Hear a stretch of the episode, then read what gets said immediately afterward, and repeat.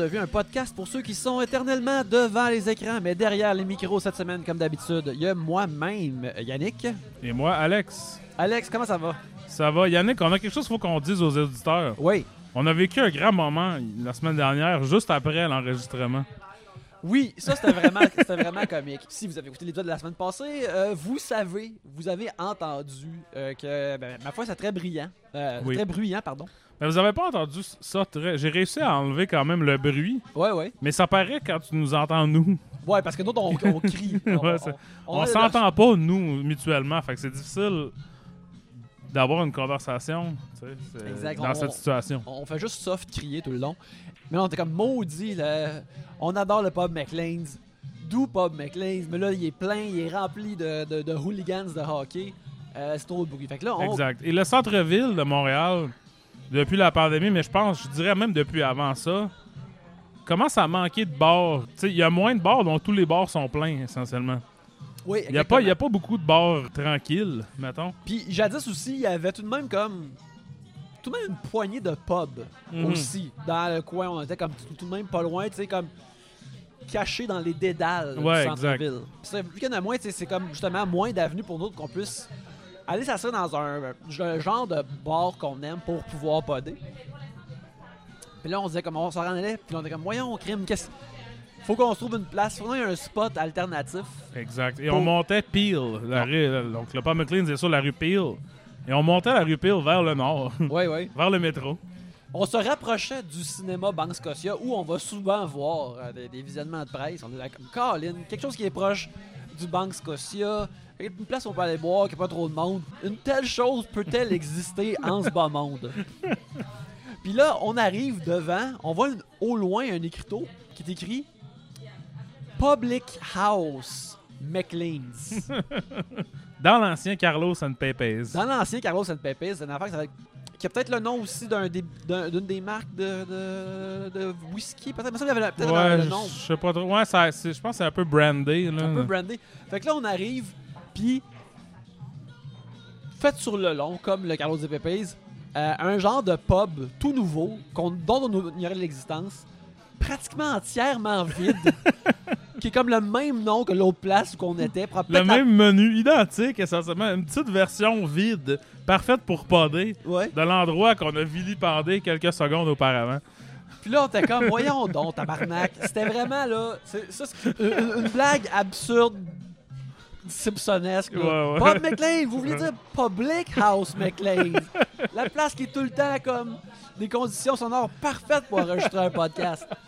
Et je te dis. Fait que bref, à l'avenir, il se pourrait que nos... nos euh, Sauf bien sûr si le fait qu'on en parle ici fait que tout le monde s'en va au public house. Écoute, on, on vient peut-être de brûler pub- euh, le Public House comme endroit d'enregistrement maintenant en, avertissant la populace que ça existe. Mhm. Tu vois, si c'est assez nouveau, puis on y va assez souvent, on peut devenir des piliers de taverne, on peut devenir des fixtures, comme on est ici à notre beau Oui. pélican, Exactement.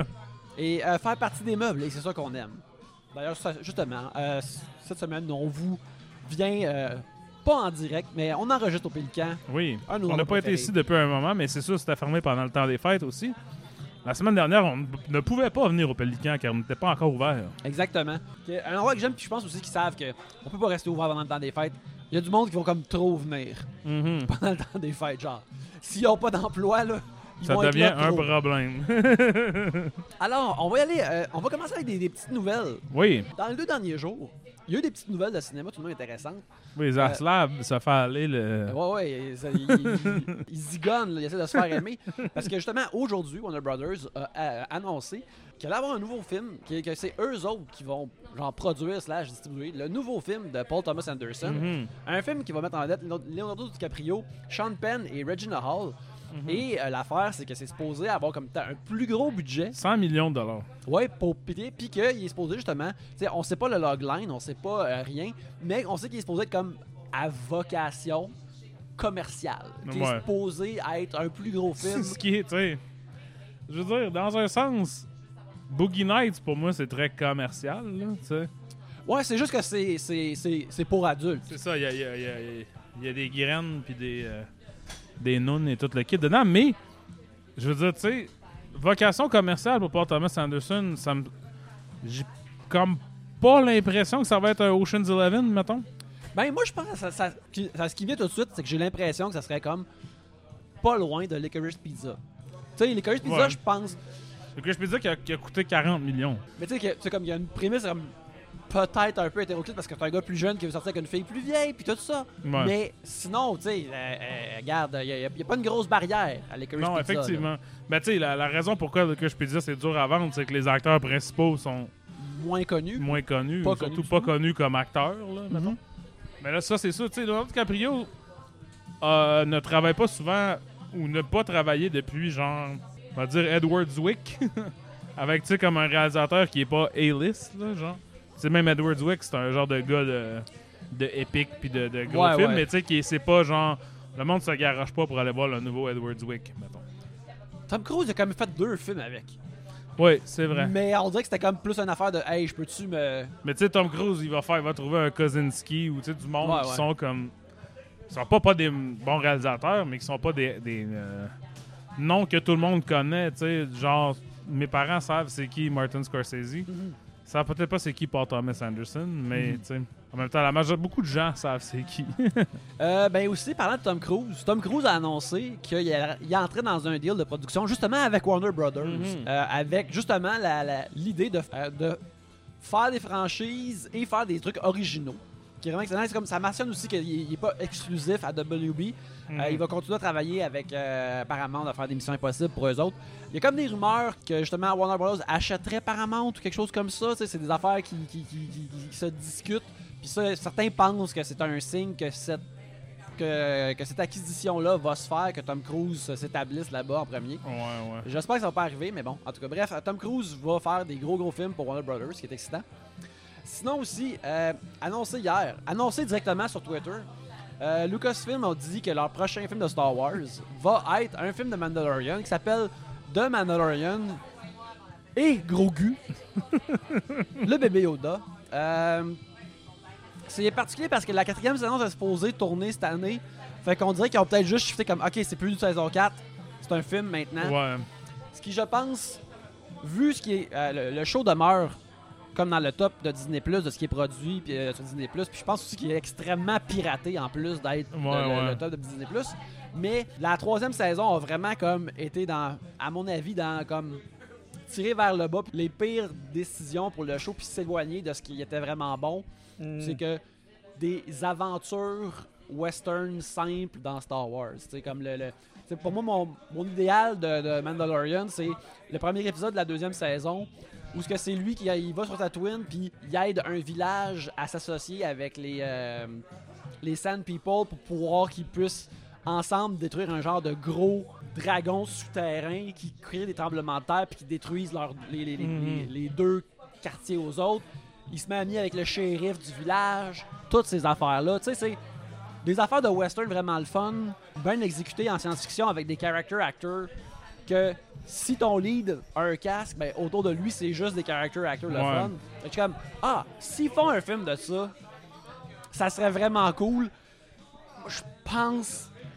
Je crois que, à mon plus optimiste, le film va être 75% ça et 25% Carrie. Fisher en Ouais. CGI. C'est ça. Check, c'est Luke Skywalker. Check, c'est Han Solo. Check, c'est. Ben, tu, tu vois, ils ont amené Luke Skywalker dans les émissions de télé, j'imagine que là, à ce temps, ils se mordent un peu le point. C'est comme, oh shit, on aurait dû Mhm. garder ça pour un film.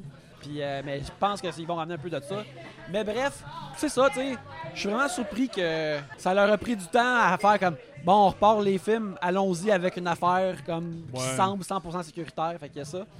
Puis, euh, ouais, ben c'est pas mal ça les grosses nouvelles. Sinon aussi que le, le poster coréen de Madame Web a leaké. Et maintenant, on voit toutes ces actrices-là dans leurs costumes de, de Spider-Woman différentes. Oui. Puis, moi, il m'a y aller. Mais, moi, m'a y aller. Je sais pas comment tu convaincs un studio de faire comme, oui, oui, payer de l'argent pour ça. Ça, va- ça, ça va être correct. on va aller avec nos films de la semaine. Oui. Mon cher Alex, qu'est-ce que tu as vu cette semaine? J'ai regardé, ben j'ai commencé mon, euh, mon, mon premier challenge d'acteur de l'année. Mhm. Puis comme j'avais déjà dit, je pense que je l'avais déjà dit, ça va être Ron Perlman Oui. et euh, Catherine Deneuve. Et j'ai commencé, j'ai fait un de, de chaque cette semaine. Fait que je vais, je vais vous parler de chacun de ces films que j'ai regardés. En commençant par le film de Ron Perlman que j'ai nommé Badass de 2012. Avec Danny Trejo. Un film qui met surtout en vedette Danny Trejo, je te dirais, dans le rôle de Frank Vega, un vétéran de la guerre du Vietnam qui, quand il est revenu, n'avait plus rien et est devenu un euh, vendeur de hot dog. Tu sais, il y a un cart de hot dog à Los Angeles et euh, il vit une vie très minimaliste avec sa vieille mère, tout ça, puis il n'y a pas, il y a pas d'enfant, il n'y a pas de femme, il n'y a pas rien. Il y a son meilleur ami qui s'appelle Klondike, qui est joué par Harrison Page, euh, qui, en fait, à la mort, de- au décès de sa mère, s'en vient vivre avec lui dans sa maison. Mais ce qui arrive, c'est que euh, Frank Vega défend un vieux monsieur dans un autobus contre trois genres de néo-nazis.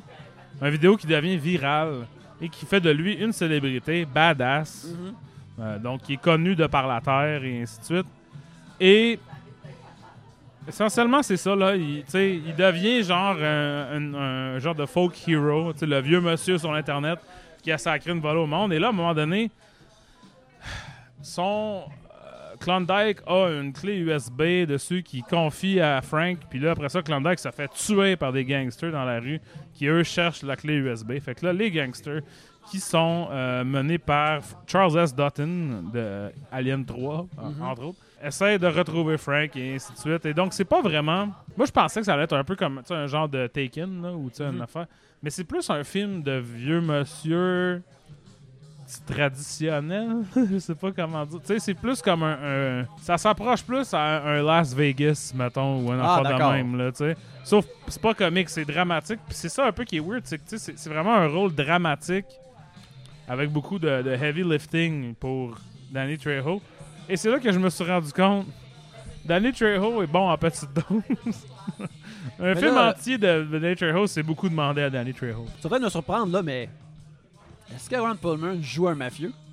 Il joue le maire de la ville, en fait. Oh, twist! Ben, ben, le twist, c'est qu'il est méchant. là. Ah, Spoiler alert. Double Mais- twisted. Tu sais, puis il y a comme deux scènes, en fait. Puis je- il me semble que dans les deux scènes, il est à la TV ou tu sais, il est comme euh, il est séparé de l'action en train de faire des speeches.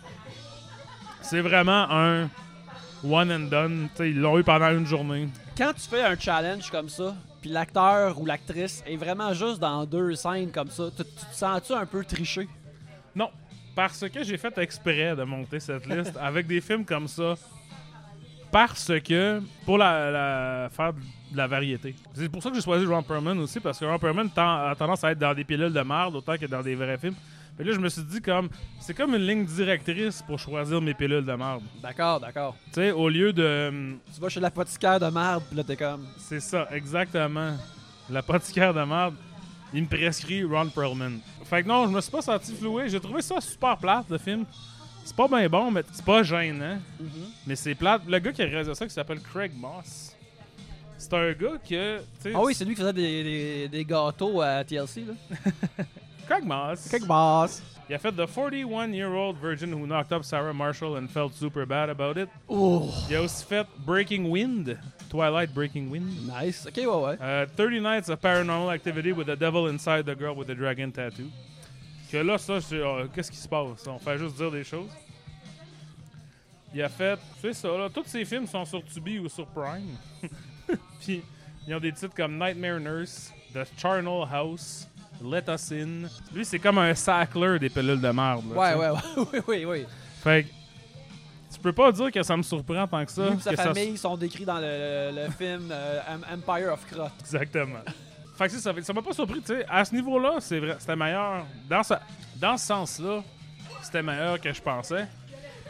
Tu penses-tu que des gars qui font comme des, des- des- des mauvais films, des, des- des films rough de parodie puis d'humour dedans, ils regardent tout Craig Mason au loin, qui, qui écrivait des scary movies puis des shit de même. Ouais. Puis là, ils sont comme Chernobyl puis Last of Us. J'ai ça en moi, moi aussi. Faut juste que. Il me faut juste la bonne affaire, la bonne spatule pour tourner à la boulette, là, puis tout change. Ça se peut, tu sais. Craig Mason, il était dans le, système des studios quand même. Il faisait ces affaires-là pour le studio. Mhm. Parce que les autres on- ne font pas ça, tu sais. C'est Ouais. des, productions à plus petite échelle. Je pense pas qu'il y a personne de connu dans ces films de parodie-là, tu sais. Même pas genre un Simon Rex, là, tu sais. Fait que. C'est rough. Mais c'est ça, badass. C'est sur Tubi, je vous le recommande pas. Il y en a deux autres. Ron Perlman n'est pas dans ni un ni l'autre. Donc, ben, je les ai regardés. Écoute, oui, c'est sûr que oui. Faut, faut, faut, Mais- faut- faut compléter le.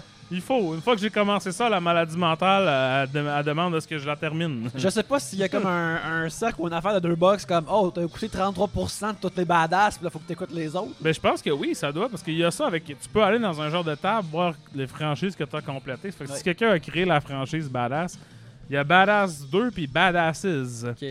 Dans Badass 2, il y a Danny Glover, puis dans Badasses, il y a un lutteur, Diamond Dallas Page. C'est très genre? possible, ouais. Quelque chose de même. DDP. Regarde, euh, tout ça, ça veut dire qu'il va falloir que, que je continue à. Je, je regarde les, les suites direct ou vidéo de, de Cutting Edge que- que- que- dans DVD. Voilà. Si je veux. Regarde, euh, moi été avec quelque chose de plus nouveau. Je suis allé voir euh, la nouvelle euh, mouture de Mean Girls qui Oui. est sortie, qui sort ce week-end, qui est réalisée par Samantha Jane et Arturo Perez Jr., qui est basée sur la comédie musicale adaptée par Tina Fey, basée sur son film, qui lui en retour est inspiré d'un livre. euh, Ça commence à être compliqué. Ouais. Mais en fait, je pense que le, le- le- le- le livre en tant que tel, j'aurais dû noter, je l'ai pas noté, je m'excuse de mon manque de professionnalisme, mais c'est un livre qui est comme sur la notion comique à quel point que le, les écoles secondaires ressemblent à la savane puis aux animaux. Ok, ok. Puis, tu sais, comme, elle emprunte ce concept-là comique, elle, elle bâtit comme le film autour. Fait que, c'est ça, c'est Quand, quand tu prends un, un concept, puis ça existe déjà, faut comme que tu acknowledge ça. là.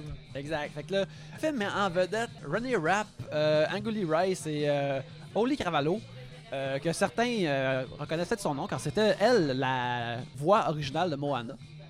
Et Ah ben. Dans euh, ce film-là, c'est comme euh, récemment arrivé à l'école secondaire, Kelly Aaron devient l'ami, euh, devient amie avec le groupe de filles les plus populaires de l'école, les Plastics. Mais quand lorsque Kelly s'éprend de l'ex de la chef des Plastics, euh, Regina, elle va devoir en payer le prix. C'est la même intrigue que le film original, euh, mais c'est basé sur la comédie musicale. Mes, mes trois films hors de nos films, euh, no- no- no- nos programmes principaux cette semaine, Oui. sont comme toutes sous un même thème, j'ai remarqué, c'est que les affaires qui sont sur le poster, les affaires promis par le poster, promis par le film, sont bonnes. Ce qu'il y a autour et ce qui connecte ces affaires-là sont pas autant bonnes. Ok. C'est- comme c'est vraiment comme arrivé de même là. Cette, euh, euh, ce thème-là s'est présenté à moi parce que c'est ça. euh, le film, le- comme la, la distribution euh, est vraiment vraiment bonne. Les acteurs, les, les, les acteurs et les actrices sont toutes vraiment bonnes. Tu sais, sont il y en a qui sont clairement du monde de comédie musicale, qui sont super, super bons, comme justement Oli, Cara- euh, Oli elle, comme j'avais jamais vu en live action, mais vraiment écœurante. Puis tu sais, c'est tous des jeunes acteurs qui ont l'air jeunes. Ils n'ont Mhm. pas l'air de des, des, des, des adultes euh, qui jouent aux ados. Puis, tu sais, le talent est vraiment là. Il y a vraiment beaucoup, il y a des grosses euh, chorégraphies complexes que la caméra a, fuse à travers un corridor d'école, puis t'as 35 adolescents qui dansent tout en même temps. Euh, c'est vivant, c'est très beau, c'est vraiment bien fait. Là, le problème, c'est comme, ou ce que je dis, c'est que ce qui connecte ces scènes-là est vraiment inégal. Puis tu penserais que, vu que c'est une comédie, ça serait assez flexible dans son ton pour se plugger à l'irréalité de comédie musicale de quand Ouais. une, une, une- une toune commence. Le problème, c'est que le film aussi est pas entièrement clair là-dessus parce que il y a des scènes où il y a comme un changement de lumière. C'est comme, ah, on est dans la tête de Anguli Rice quand elle, quand elle chante cette chanson-là, elle parle d'elle-même. Mais il y a des scènes où c'est juste soudainement quelqu'un chante dans l'école et tout le monde danse alentour, puis t'as pas l'impression que la réalité elle shift. Ok, ouais, ouais. Fait que ça, c'est inégal. Puis le film autour, il y a, comme je te dis, il y a- il y, a vraiment du bon casting là-dedans. Il y a, euh, tu sais, c'est Jenna Fisher de The Office qui joue la mère de Anguli Rice. Mhm. Puis, c'est comme ça, ils sont comme pareils. tu sais. On dirait que c'est sa mère pour de vrai. Mais quand ils ont des scènes ensemble, tu sais, Jenna Fisher est comme une actrice extrêmement naturelle. Puis, si elle a l'air triste, t'es comme, oh tabarnak, sa mère est sur le bord de pleurer, je me Ouais, sens ouais. mal. Puis quand ils ont des scènes comme ça, t'es comme, cette- cette- ces scènes-là ne, ne sont pas dans cette comédie musicale où c'est Buzzy Phillips qui joue la mère de René Rapp, qui est toujours comme je bois de l'alcool avec mes filles parce que je suis cool, tu sais. Il y a des Ouais, affaires ouais. qui sont super sitcom, il y a des affaires qui sont comme euh, un peu plus réelles, puis les les tons se mélangent jamais ensemble. Un peu comme dans Book of Clarence, par exemple. Je te dirais, maintenant, j'ai trouvé que Book of Clarence, comme l'incertitude dans Book of Clarence, c'est comme, il va-tu avoir une joke là? Ouais. Versus euh, dans Book of Clarence, c'est comme, ah ok, ben là ça c'est du western en ce moment, puis là, ok là ça c'est plus biblique. Euh, c'est ça comme le, le, le, le moule de Book of Clarence, puis justement tu, tu dis ça, je voulais parler aussi parler de, de- parce que j'ai vu, j'ai aussi vu The Color Purple puis Wonka dans les dernières semaines Mhm. qui a en qui a en, en, en commun avec Mean Girls qui avait, chacun des trailers où il n'y avait pas vraiment de tunes dedans qui Ouais. annonçaient pas qu'il y avait des comédies musicales quelque chose qui euh, que- à, à laquelle ma, ma- ma copine Marie-Claude sous sa infolette la scèneuse sur cet obstacle a écrit un papier là-dessus Ouais. euh, mais c'est ça, comme, ben justement, pour parler un peu de Wonka et Color Purple, ça, justement, surtout, tu sais, Wonka existe dans un monde livre pour enfants, Paddington-esque, qui, comme, qui déroge jamais puis qui tient la route. Puis justement, tout le monde est dans un registre euh, comique, exagéré, drôle. Euh, Olivia Coleman qui joue une marâtre de genre d'orphelinat, puis qui dit comme là, travaillez mes tabarnak, t'es comme ah ah ah, c'est la meilleure chose que j'ai vue. Ouais, ouais. Fait puis Color Purple qui euh, Color Purple qui est particulier aussi parce que t'as des scènes d'affaires terribles qui se Ouais. passent à des personnages. Puis après t'as une scène musicale qui est tout de même à grand grand grand déploiement qui est vraiment cool, mais qui a comme tout de même du Riz. C'est c'est quasiment Bollywood-esque dans son changement de ton. Fait que c'était vraiment bizarre pour moi quand je me suis assis pour voir Mean Girls. Je pensais comme ah ben ça va être aussi tête que ces deux autres films là, mais ça l'était pas, tu sais. Mhm.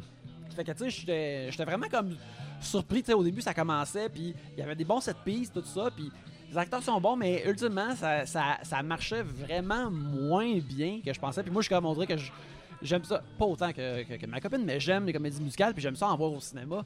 Mais là c'était que j'étais comme j'étais juste comme vraiment un, un peu déçu puis c'est justement de voir à quel point les, les scènes musicales sont bonnes. Je suis comme ah dans pas long, on retourne au reste du film, qui n'est pas aussi bon que ça. Puis qui est pas mauvais non plus. Tu sais, il y a des bons acteurs comiques dans les scènes. Tu sais, John Hamm, il est là comme prof d'éduc, comme 3 secondes, qui est drôle. Euh, euh, Tim Meadows, c'est tout le temps bon, qui est là aussi. Je suis content de le voir. Tina Fey a un petit rôle aussi de, de prof. Tout ça marche très bien, mais c'est Dans juste. j'ai vu Tim Meadows récemment? Qui faisait un, un directeur d'école ou un pro. un- T'as peut-être juste vu le trailer de Mean Girls, ça fait comme Ah ouais. Non, non, ben en tout cas, continue, mais je C'est vrai que j'ai vu Tim Meadows récemment. Quelqu'un va toujours. Ah, il est dans Dream Scenario. Ah voilà, voilà. C'est le boss de euh, Nicolas Cage. Il est aussi. Euh, il est aussi un gars de, de, de, de structure. euh, il est aussi comme un genre de, chef de police dans la troisième saison de. Soit dans Mandalorian ou dans Ahsoka, je m'en rappelle plus dans lequel. Mais bref, le temps, le monde a reconnu ouais, c'est ça. que Ti- Tim Meadows en straight man d'autorité, Ouais, ouais. c'est bon. Puis je veux qu'il encaisse ses chèques Euh, jusqu'à son vieillard. Alors c'est ça. Euh, mean Girl, tu sais, je l'ai vu aussi dans un- une foule largement comme euh, féminine, jeune, ado, qui avait bien du fun, mais à un moment donné, j'étais comme, hmm, on dirait qu'ils ont moins de fun en ce moment. Là, que, que- Mhm. qu'ils sont arrivés avec beaucoup d'enthousiasme, puis que cet enthousiasme-là n'était pas soutenu. Là. Fait que je pense que c'est pas juste moi, malheureusement. Ouais. Bon. Euh, mon autre film, mon film avec Catherine Deneuve que j'ai regardé cette semaine. J'ai regardé March or Die de 1977. Un film de Dick Richards, notamment euh, notable plutôt parce que c'est une production de Jerry Bruckheimer. Oh, ok. Jerry ouais. Bruckheimer a commencé sa carrière, il était très jeune, là, dans la vingtaine, Mhm. en produisant les quatre premiers films de. ou ces quatre premiers films sont quatre films de Dick Richards. Dick Richards qui est pas comme un. je dirais pas un grand réalisateur, là. C'est un réalisateur comme de western puis de, ce genre de trucs là, il fait des films un peu très commerciaux de l'époque mais c'est ces quatre premiers films qui sont The Culpeper Cattle Company, Rafferty and the Gold Dust Twins, la version de Farewell My Lovely avec Robert Mitchum et finalement March or Die. March or Die qui est une euh, un film de guerre de légionnaire français avec Gene Hackman. Mhm. Puis l'histoire, c'est que dans le fond, Gene Hackman, tu sais, c'est comme reconnu qu'il il a refusé beaucoup de gros films parce que c'était pas assez payant dans les années 70. Fait que tu sais, comme le parrain, Apocalypse Now, des, si ça, il refusait ces affaires-là parce que c'était pas assez payant. Puis, une des affaires qu'il a faites, c'est qu'il a accepté une offre d'un producteur britannique qui s'appelle Sir Lou Grade, qui est un genre de. L-E-W Grade? L-E-W. Oui, oui. L-E-W Grade. Qui est un genre de. Un film flammeur quelconque, là, tu sais, comme qui, qui faisait des films très commerciaux, puis qui était bien gros dans le packaging de coproduction, pis ce genre d'affaires-là. Puis il a offert 9 millions à Gene Hackman pour faire des films avec lui. 9 millions qui était quand même beaucoup à cette époque-là. Les deux films, je pense, qui ont été faits, c'est March or Die, puis une affaire qui s'appelle The Domino Principle, qui est vraiment, je l'ai vu aussi, puis c'est vraiment, c'est un genre de North by Northwest vraiment plate avec Gene Hackman. Et donc, Gene Hackman a pris ça, et là, donc, on est dans la phase guidoune de la carrière de Gene Hackman, où ce que, tu sais, puis Superman the Movie, c'est ça aussi. Je, Mhm. je sais que c'est un film qui, qui t'est cher, Oui, oui. mais que je pense que Gene Hackman a surtout fait. Puis tu sais, Marlon Brando aussi, ils l'ont fait parce que c'était comme, oh, c'est très payant. Ouais, D'habitude, ouais, ouais. ils font pas ça, des films de bonhomme. Fait Mhm. que si je suis pour jouer dans ça, sais, c'est comme un game changer dans l'industrie un peu. là. Il va se dire aussi, s'il est pour avoir un film de bonhomme, il, il va peut-être avoir juste un film de bonhomme mais avec cet argent-là. Fait que Ouais. m'embarquer sur le train, là. C'est un peu ça qui est arrivé. March or Die, c'est l'histoire du Major, Major Foster, joué par Gene Hackman, William Sherman Foster. Puis c'est après la Première Guerre mondiale. Donc qu'est-ce qui arrive dans la première, euh, dans la Légion française? Je pense que c'est toujours ça. C'est que n'importe qui peut se joindre à la Légion française. Oui. Et après la Première Guerre mondiale, ils se promènent puis ils disent OK, toi, tu sais, Gene Hackman qui, a combattu pour les Américains, qui a perdu quasiment tous ses hommes, ça, il est super hanté par ça. Tu veux-tu travailler dans la Légion française D'accord. Ils vont chercher des prisonniers, du monde sur des prisonniers de guerre. Tu sais, tu peux aller en prison ou tu peux être dans la Légion. Veux-tu être dans la Légion française? Oui, ok, d'accord. C'est comme ça qu'il se ramasse avec le personnage de Marco Seguin. Un film flammeur, un conman joué par Terrence Hill Oh yeah. qui, au lieu d'aller en prison, décide d'aller dans la Légion française. Et euh, t'as quelques autres personnes. C'est des acteurs que je connaissais pas tant que ça, là, mais tu sais, comme. T'en as un qui est comme un intellectuel, puis t'en as un qui est ci, qui est ça, puis.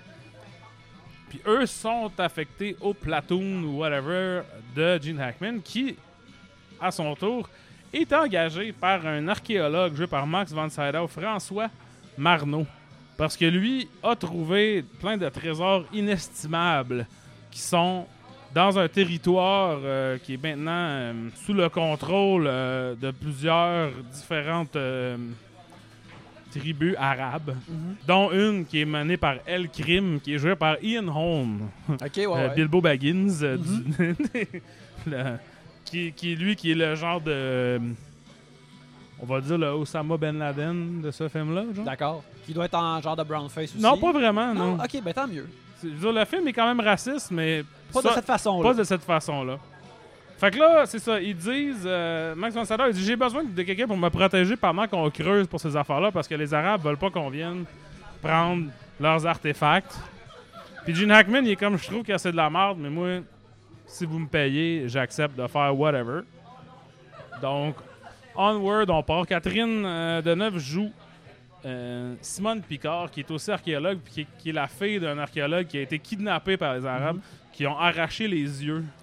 Et euh, ils ont lancé, là, ils ont dit Tiens, Gene Hackman, les voici tes, tes archéologues. Fait qu'eux partent, puis c'est ça, c'est un film de très typique des années 70, d'aventure, guerre, là, de, de période très brun, avec la structure habituelle de, bon, il y a des intempéries à travers le chemin, et là, il y a un gars qui meurt. Et là, il y a un- une personne importante qui s'en va. Puis là, tu sais, puis là, à la fin, ils sont moins, puis là, ils arrivent devant le, dernier combat, puis là, c'est comme 25 minutes de des shots de des doutes qui tirent d'un bord, puis des shots de d'un qui tire de l'autre bord, du monde qui font « Ah! Ah! » qui tombent en bas de- des pilotis, puis des affaires Du, du proto 18. Ouais, exact. C'est correct. J'ai pas trouvé ça super bon. Surtout parce que c'est comme. C'est très désincarné. C'est la réalisation, dans le fond, je pense, qui est. Qui est très steak de patate, qui est très télévisuel. Tu sais, j'ai- J'avais l'impression un peu de regarder quasiment une mini-série qui avait été montée en film. Tu sais, qui manquait des longs bouts, il y avait très peu d'interaction entre les personnages, c'était beaucoup d'affaires qui semblent épiques, mais qui mènent un peu nulle part. Puis tu sais, Là, je l'ai regardé pour Catherine Deneuve, mais ça fait quand même longtemps que je voulais voir ce film-là en partie parce que tu sais, j'adore Gene Hackman, puis j'aimerais ça. j'ai pas fait un challenge Gene Hackman parce que je pense que j'en ai pas 30 Ok, que trouvables que j'ai pas vu, genre. Tu sais, que je pense que ça serait quand même, ça serait de la merde un peu. Je pense que c'est. Tu sais, au moins, mettons, avec Catherine Deneuve, il y en a des gros majeurs que je sais que c'est des chefs-d'œuvre que j'ai pas vus. Avec Ron Perlman, je pourrais pas dire ça, mais. Il y a Chronos, j'ai jamais vu Chronos de Guillermo del Je voulais le voir, puis j'ai trouvé ça quand même plate. Puis une des autres affaires qui vient heurter le film, c'est Terrence Hill, qui est pas mauvais acteur, mais qu'on dirait qu'il sait pas vraiment quoi faire s'il est pas en train de donner des taloches. Il a- l'air très hors de son élément, puis tu le vois aussi, c'est vraiment évident que c'était supposé d'être Franco Nero qui joue ce personnage-là. Parce que tu sais, Terrence Hill puis Franco Nero, ça ressemble beaucoup, les yeux bleus, les cheveux blonds, la, la mâchoire carrée. Terrence Hill est un petit peu plus goofy, tu sais, comme il est moins ténébreux. Ouais, ouais, ouais. Juste, juste de base. là, C'est juste... comme la souvenir, mon souvenir d'enfance, celui dans des films avec Bud Spencer, Ouais, que exact. justement, des batailles dans des bars, qui sacrent des taloches. Tu sais, il a fait des films pas avec Bud Spencer aussi, puis je pense qu'il a déjà fait des films dramatiques, tu sais, qui sont considérés potables, tout comme Bud Spencer aussi à, à l'extérieur de cet univers-là. Mais ici, c'est vraiment, c'est quelque chose, c'est quelque chose que j'avais vu aussi avec Franco Nero dans le temps, c'est ils veulent faire une star internationale avec lui, tu sais.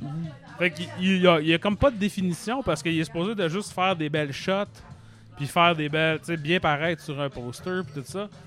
Puis tu vois que c'est pas sa personnalité à lui, c'est pas son bag trop trop. Il a l'air assez inconfortable à travers tout le film. C'est supposé d'être un genre de rascal, comme très charismatique, puis il y a pas vraiment ça non plus. Mhm. C'est pas tant de sa faute que le film semble pas particulièrement. J'ai pas l'impression qu'il y a eu beaucoup d'efforts de fait, de travail des personnages et tout ça. C'est vraiment une affaire de. On on a du monde qui viennent de partout sur la terre pour jouer dans ce film-là, puis ils sont probablement arrivés le jour d'avant, puis ils ont dit Ok, va là. J'ai j'ai 700 euh, figurants avec des gros chapeaux. Faut que je gère ça aussi. tu sais. Fait que là, fais ton shit dans le dans l'avant-plan, puis. euh, c'est quelque chose qui arrive quand même souvent avec ce genre de film-là. Tu sais, ce genre de package international-là, c'est des films à l'époque qui étaient faits pour avoir une vedette dans chaque marché. En Amérique, c'est vendu comme un film de Gene Hackman, mais en Italie, il devait avoir Terrence Hill, ses posters, puis en France, il devait avoir Catherine Deneuve. puis- Fait que c'est un peu ça le, le, le- le problème. C'est que c'est juste, c'est plein d'affaires rab rabibochées ensemble. Tu sais, tapé avec du gros masking tape gris, puis c'est jamais très. euh, c'est pas très uniforme, mettons. C'est pas lisse. Euh, c'est pas mauvais non plus. Tu sais, il y a pas beaucoup de films de Légion française quand même. Il y a Légionnaire avec euh, Jean-Claude Van Damme. c'est les deux qui me viennent à l'esprit. Il y en a aussi euh, Force Sagan avec, avec Catherine Deneuve aussi. Là. Puis il y en a pas un avec Claude Legault. Il y a pas un film de Kim Nguyen qui se passe dans la, la Légion française Je, je le sais pas, avec mais... Claude Legault. Crime, ben un futur film Ça québécois s'appelle Le. Fort ou quelque chose de même, là. En tout cas, je vais checker ça tantôt. Pour, euh, mais ouais, c'est ça. Il est sur Tubi, March or Die. C'est pas. On, on reconnaît pas vraiment Jerry Bruckheimer non plus dedans. Pas je à veux dire. date, non. Il n'est pas encore euh, Non. éclos. euh. Alors, euh, c'est c'est la fin du, de- du segment euh, Quoi de neuf, docteur? Oui, pour voilà. cette semaine qui va Exactement. être euh, ongoing cette année. Euh, moi, mon deuxième film de la semaine, euh, j'ai vu un film qui était de- depuis longtemps sur ma liste. Je me suis finalement abonné à la plateforme Haya. Haya, euh, pour le voir. Haya qui est comme une, une plateforme de, de films justement d'arts martiaux. c'est H-A-Y-A. c'est H-I, trait d'union, Y-A-H. Ok, ok. Euh, que C'est tu- vraiment plus littéral que je pensais. Ouais, ouais. Moi, je l'ai fait comme si c'était un, un app de dating, là, genre. Ouais, ouais, ouais. Non, mais c'est, c'est- ça, c'est, c'est littéral. Puis euh, je sais qu'ils sont comme en genre de partenariat où je pense que c'est un. C'est un, c'est un bras de la compagnie de distribution Wellgo euh, Mm. Entertainment qui sort beaucoup justement de films euh, chinois, de films d'action chinois en Mhm. Amérique du Nord. Euh, aussi, ben, je me, je me suis abonné. Il y a, comme- il y a beaucoup d'affaires le fun aussi. Il y a beaucoup de vieux films le fun, mais je te dirais qu'il y a une bonne poignée de ce qu'ils offrent qui sont sur Tubi ou sur les autres plateformes euh, Ouais. plus basses comme ça. Fait que moi, je me suis abonné dans le fond. Regarde, je m'abonnerai un mois pour, euh, euh, pour voir Writing Wrong, réalisé par Corey Yoen, qui est un, un de mes, mes- mes gros réalisateurs d'action. Puis, c'en est un qui me manquait, que je trouvais pas ailleurs, puis que je voulais voir depuis longtemps. C'est le film qu'il a fait après Yes Madam, que j'ai beaucoup aimé. Le film met en vedette euh, Yuen Beao et Cynthia Rothrock. Et dans ce film-là, euh, un avocat de la couronne prend la justice entre ses mains contre le crime organisé, Mais ce faisant, il est pourchassé par une policière implacable qui est jouée par Cynthia Rothrock. Euh, Évidemment. C'est ça, le, le film en tant que tel, euh, regarde, ben tu sais, c'est pour continuer mon thème, c'est quand Corey Yuen fait des scènes d'action, là, c'est comme. euh, je l'écoutais tout seul chez moi dimanche après-midi, puis là, j'étais comme. De God! comme tout seul chez moi. Parce que, tu sais, le film commence, t'as Yuan Biao avec son, son, son mentor qui est un juge, puis qui donne le livre de la loi. Là, il y a des assassins qui arrivent, qui le tuent, qui le tuent, puis là, ça sort les gros calibres, les balles frappent le gun, les, les balles frappent le livre dans les airs, puis là, Yuan Biao, il commence à leur courir après, puis finalement, il fait exploser leur char avec, une- un, arme à feu. Tu sais, c'est du montage euh, avec des compositions comme géométriques pointues avec, avec des images kinétiques, du montage comme clac, clac, clac. Tu sais, la, la semaine passée, quand je parlais de, de, de John Wick Chapter euh, John Wick 4, c'est que tu sais, je suis comme ah, l'art de voir justement une long take d'artisans d'arts martiaux qui peuvent le faire sans couper. Corey Yuen, lui, fait pas ses scènes d'action comme ça. Il fait avec beaucoup de cotes, mais chaque cote est judicieuse. Puis si le gars il est pour flipper puis tomber sa table, ben on change d'angle pour montrer quand il, quand il va tomber sa table, à quel ouais. point que la, la table va exploser le plus dans le frame. Ouais. Fait que quand il y a cette action-là avec justement Yun Biao, qui lui, il fait partie comme de ce qui s'appelle les, les Seven Little Fortunes, c'est comme les, les, les sept personnes qui sont sorties de l'opéra de Pékin, qui est donc lui, Jackie Chan, euh, Sammo Hung et justement, je pense, euh, Corey Yuen et euh, d'autres acteurs qui sont plus burlesques. Euh, tu sais, lui, il est comme aussi bon qu'eux autres, mais il a il n'y a pas le casting qui pop. Il est comme un éternel, éternel troisième lead sidekick. Ouais, ouais. Il est bon là-dedans. Son, ac- son action est aussi bonne que ses collègues, mais le reste, ça pop pas. Même dans un film où il joue essentiellement Daredevil sans, sans porter de masque. Fait que là, Ben, c'est parce que justement, l'affaire avec Sammo Hung, tu sais, comme. Je trouve toujours. Tu sais, c'est comme l'affaire mystifiante en Amérique du Nord. C'est comme comment ça que Sammo Hung, c'est une vedette? Il a l'air d'un gros bébé. Mais c'est justement pour ça. oui, Parce qu'il a l'air d'un gros bébé qui fait des backflips, tu sais. Puis tandis que, genre, il est-tu le meilleur à faire des backflips? Je sais pas, mais il est le seul qui a l'air d'un gros bébé. puis qui, qui, euh, exécute le backflip, t'es comme, hé tabarnak, tout de même. c'est ça, exactement. Fait que, euh, fait que t'as lui puis là Cynthia Rothrock qui court après. Euh, et Cynthia qui est toujours aussi bonne que d'habitude, elle a comme euh, un move qu'elle fait trois fois ou durant, pendant qu'elle se bat, elle, elle- elle ricochette sur un mur, puis tu sais, comme elle se donne un- un- une poussée à deux jambes sur un mur pour comme orkicker un adversaire, puis ça, c'est fucking sick, là, tu sais, c'est- c'est vraiment bon. Fait Comme un enfant de matrice, genre. Ouais, ouais, ouais. c'est, c'est tellement sick, mais ce qu'il y a entre ça, qui est justement du drame policier assez plate. Tu sais, comme dans Yes Madame, Troy Hart, il, est- il est comme, il est, il est là puis il joue à Bugs Bunny. Ouais. Ben, Corey Yuen est lui-même comme un genre de policier pas bon qui se fait donner des, ta- des, des- des taloches. Euh, il est comme le cinquième lead du film. Comme euh, tout le monde dit, t'es pas bon, tabarnak. Il y a comme du, du comedy relief avec lui. Euh, Puis des fois, à un moment donné, je me rends compte hey, ça fait longtemps que j'ai pas vu Cynthia ou euh, Yuan à l'écran. Là. Puis Ouais, là, ouais. je- je- comme, qu'est-ce qui se passe? C'est que il y a beaucoup de remplissage comme ça qui est tout de même plate. euh, puis qui, est, qui est pas mal filmé, mais qui est. Quand il y a une scène de Oh, euh, il va y avoir un indice qui est imprimé sur cette vieille imprimante-là, ben là, la caméra, elle swing, puis c'est filmé de façon intéressante. Ces affaires-là sont vraiment un peu ordinaires puis euh, anonymes. Fait que, euh, c'est ça, un peu comme, comme je disais, comme Mean Girls, en dehors de l'action, c'était un peu emmerdant, mais là, là quand j'étais dans l'action, j'étais comme tabarnak, c'est bon dans mes veines, mais un peu trop. euh, un, un peu trop long entre ces segments-là, contrairement à Yes Madam. Si on dirait que Yes Madam, c'est juste les forces, très peu des faiblesses. Là, il y a vraiment beaucoup plus de faiblesses dans celle-là. Ouais. Alors, Donc, c'est sur euh, Haya. Fait que c'est sur Aya, qui a aussi justement un vieux Samoran qui s'appelle genre euh, Skinny Tiger and Fat Dragon, qui a l'air un body cop movie. Puis là, ça, je suis comme, le- let's go, ça va être bon. Puis je pense qu'il y a comme un. Il y a un, il y a un euh, Madame Seok qui est pas sur d'autres plateformes. Mm. Fait que là, ça, je vais regarder ça, j'ai hâte. Intéressant. Euh, fait que ouais, c'est ça. Euh, je, je, je reviens la semaine prochaine avec d'autres euh, Haya, bon, un autre bulletin Haya. Ben moi, j'ai embarqué, j'ai j'ai ricoché sur le mur avec un film aussi de Hong Kong, Yannick. Oh yes! J'ai regardé sur le Criterion Channel dans leur euh, série de films de chats Oh yeah! du mois, The Cat.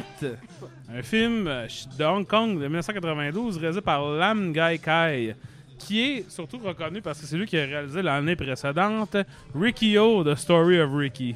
Un film que je n'ai jamais vu, à ma, à ma grande surprise, Moi non plus, j'ai toujours pas parce vu. que quand j'étais un jeune nerd sur Internet, ce film-là était très genre légendaire. Et je pense que j'ai vu, tu sais, dans- en Real Player tout petit pixelisé, toutes les scènes de gore importantes de ça. Tu sais, comme j'étais comme obsédé avec ce film-là. Par la- Fait que là, maintenant, il est sur Criterion. D'ailleurs, euh, je pense que Criterion l'ont ressorti, tu sais, comme en 4K, puis tout. Je peux aller voir une version restaurée, puis je l'ai toujours pas faite parce que j'ai l'impression de l'avoir déjà vu, mais ce qui est faux. Puis of Ricky, qui est une adaptation- de manga euh, extrêmement violente, là, des têtes qui éclatent, puis du monde qui se font étrangler avec leurs entrailles, tout ça. Un peu cartoon. là. Ben, ce réalisateur-là, c'est visiblement ça son shit. Ouais. Parce que The Cat, c'est. Je vais essayer de le résumer, mais c'est compliqué. C'est l'histoire de Wisely, qui est un personnage, je pense, comme ça. tu sais, C'est un genre de Harry Bosch de D'accord, Hong oui, Kong. Il est dans plein de romans de détectives. C'est un, un détective slash romancier de détective. Et euh, il devient mais, entremêlé dans une histoire à propos de trois aliens qui arrivent sur la Terre à la recherche d'un. un- il appelle un octogone, là, c'est une petite gaga. Ça ressemble à la patente qu'ils cherchent dans les Avengers, là, euh, le, Le Tesseract. le Tesseract. Ça ressemble à ça. Là, c'est comme, on a besoin de ça. Il y en a deux, il faut qu'on les retrouve ensemble pour retourner sur notre planète. Ils ont l'air de deux humains puis un chat. Il y a un genre de T-1000 qui. C'est l'année après Terminator 2. Qui les, qui les chasse sur la Terre. Le chat est super important. C'est un chat-chat, là. Il est pas un cartoon, c'est comme entre un puppet et un vrai chat, on le voit clairement que c'est un des deux. C'est comme le défenseur des aliens. Fait qu'à un moment donné, il y a une scène où ce qu'il- il bon pour attraper le chat puis euh, l'empêcher de pogner le, le genre de Tesseract. Ils vont chercher un gros gros chien. Puis là, il y a un combat comme de kung-fu entre un chien et un chat. Le chat tire des lasers puis tout. Il y a des kaiju qui sortent des grosses grosses langues gluantes géantes. C'est super dur à décrire comme film. Ben, en tout cas, ça m'intrigue, je te dirais. tu sais, tu le vois là que c'est vraiment là, tu sais, inspiré. Ça, ça a quelque chose de Sam Raimi-esque, là, je te dirais, dans son approche. Tu sais, c'est- c'est plus broche à foin, c'est moins kinétique. Mettons qu'un Sam Raimi, tu sais, qui est vraiment là, Sam Raimi va inventer des, des tracks pour faire le- la shot qu'il y a dans sa tête. Les autres sont plus comme. J'espère que cette vieille chaise va fonctionner. C'est- un peu cheap, mais c'est vraiment aussi ridicule. là. Puis j'ai été séduit du début à la fin. J'ai adoré ça. Mais tu sais, parce que c'est dur à décrire. C'est vraiment une affaire de. Faut que tu acceptes la réalité de ce film-là, que ça va ouais. changer tout le temps. Tout le temps, il y a des popettes, il y a du sang, il y a des affaires qui explosent, ça, ça pisse, ça, ça gicle. Tu sais, il y a. Je ne crois pas qu'il y a de, sais, de, de- d'animaux qui ont été. euh, J'ai dit ça quand on a fait des Uncanny aussi, puis j'avais tort. Fait que je suis pas bon pour déterminer euh, la cruauté envers les des- animaux. Là. Des films plus vieux, non en Amérique du Nord, j'ai l'impression que tu peux pas, on peut peut-être pas se, se- On se peut pas. prononcer. Mais euh, il y a vraiment beaucoup de popettes quand même dedans. C'est Mhm. ça, c'est sûr. Mettons, tu, vous êtes quelqu'un qui ne connaissait pas du tout les films, mettons, de série B exagérés comme ça. Vous avez jamais vu, justement, Evil Dead ou, euh, tu sais, un film de Brian Reanimator, mettons, ou, Ouais, tu sais, ouais, un ouais. même. Commencez par ça. Parce que de 4, je pense que, tu sais, je lisais, tu sais, je voulais lire un peu, de- je cherchais de l'information là-dessus, puis je suis tombé sur nanarland.com, qui est comme un genre de vieux site, tu sais, ça fait 20 ans que c'est là de films de série B. Puis eux, ils avaient pas l'air de comprendre, tu sais, comme le deuxième degré ou le, le fait que c'est intentionnellement broche à foin, je crois, ou tu sais, Ouais, comme- ouais, ouais. ou que on- certainement le film ne s'excuse pas d'être broche à foin. Euh, mais c'est super, tu sais, c'était super amusant. J'avais jamais entendu parler de ce film-là avant, puis je trouve que c'est comme un film quand même. Si vous voulez avoir du fun avec, tu sais, pas un genre de film que tu regardes tout seul, là, c'est un genre Ouais, de ouais, film de, de party un peu. Écoute, pas super facile à suivre, pas super euh, cohérent, mais extrêmement amusant. Excellent, ça. Excellent. Puis, euh, c'est ça. De 4 sur Criterion Channel. Exact. Puis si vous voulez voir du monde manger euh, beaucoup de crustacés, il y a beaucoup de manger des fruits de mer dans ce film-là. Beaucoup plus que tu penserais d'un film euh, de science-fiction, de chats qui volent, genre pis tout. Regarde, il y a des affaires qui coûtent moins cher à un moment donné dans le budget. Et certaines de ces affaires-là sont justement manger Voilà. des crustacés. Euh, mon troisième et dernier film de la semaine, euh, j'ai commencé mon année avec Happy New Year, un autre film indien qui est justement que, que pour faire ça, on, on a vu euh, la- l'an passé, on a fait un épisode sur Om Shanti Om et j'avais bien aimé ça. Alors je me suis dit comme j'aimerais ça voir le, le- le follow-up que Farah Khan, la réalisatrice, a fait justement avec Shah Rukh Khan et euh, Deepika Padukone, alors les mêmes acteurs. J'avais un peu regardé les ratings sur Letterboxd avant voir, tu sais, c'est-tu quelque chose de vraiment bon qu'on se garde pour plus tard dans l'émission ou euh, si c'est correct que je le regarde euh, Mm. tout seul puis que tu pas à l'écouter aussi. Ben, le fait que j'en parle maintenant répond euh, à cette question-là. est un film où un- une bande de cambrioleurs demande l'aide d'une effeuilleuse afin de devenir une troupe de une meilleure troupe de danse pour gagner un concours mondial au casino qu'ils souhaitent voler. Alors, On dirait. Comment il s'appelle le réalisateur chinois qui fait juste des films de merde de monde Wang? Jing. Wang Jing. On dirait une prémisse de Wang Jing. Je te dirais que c'est très one jingé, mon cher. Euh, D'ailleurs, j'ai trouvé euh, un ou deux films euh, science-fictionnés de Wang Jing sur YouTube, transférés sur YouTube avec des sous-titres. Alors, ça se pourrait que dans l'avenir que je parle de Future X-Cops et de, de- des belles. de des belles vues de même. Le, le film où ce qu'il a mis tous les personnages de Street Fighter dedans, mais qui se battent dans une école secondaire. On a une prémisse, justement, très Wang Jing-esque, mais aussi très Ocean's Eleven, euh, drame de underdog, pas exactement sportif, mais oui, oui, c'est sportif. Euh, avec ça, Ocean's Eleven, des, des affaires de revanche, tout- toutes ces affaires-là. Regarde, mélanger ces deux idées-là, c'est cool. Euh, je suis là sur des shenanigans, c'est pas trop sérieux, puis ça, je le sais en avance. C'est- bien correct. Euh, Il y a aussi un aspect, tu sais, ça rentre dans un casino, puis tu sais, les films d'Ocean's Eleven nous montrent Las Vegas à outrance, mais on comprend, ça fait partie de la patente. Ça, c'est tellement une brochure touristique de Dubaï à un moment donné, j'ai comme, est-ce que Rennie Harlan a pas réalisé ça, Motadine? Où est Pierce Brosnan? Ouais, ouais, c'est ça. Euh, où est Rennie Harlan? Mais c'est ça, c'est que ce qui était le fun, sais, comme Homme Shanti Homme avait comme un, un moule très solide de voici un hommage au cinéma des années 70, voici un regard parodique sur le cinéma qui existait maintenant. Ouais. Puis ça, c'était comme. C'était vraiment comme des, des, des rails solides pour mettre leurs intrigues, puis mettre leur, tout ce qu'ils voulaient dans ce film-là et faire fonctionner ça. Euh, tu penserais que les mêmes genres auraient ça aussi dans ce film-là, mais c'est pas le cas parce que il y a beaucoup de comédie là-dedans. Tu sais, à date, j'ai juste regardé comme un ou deux comme drame ou dramédie plus straight, mais le reste, j'ai juste regardé des, des films d'action à gros déploiement, des affaires comme ça.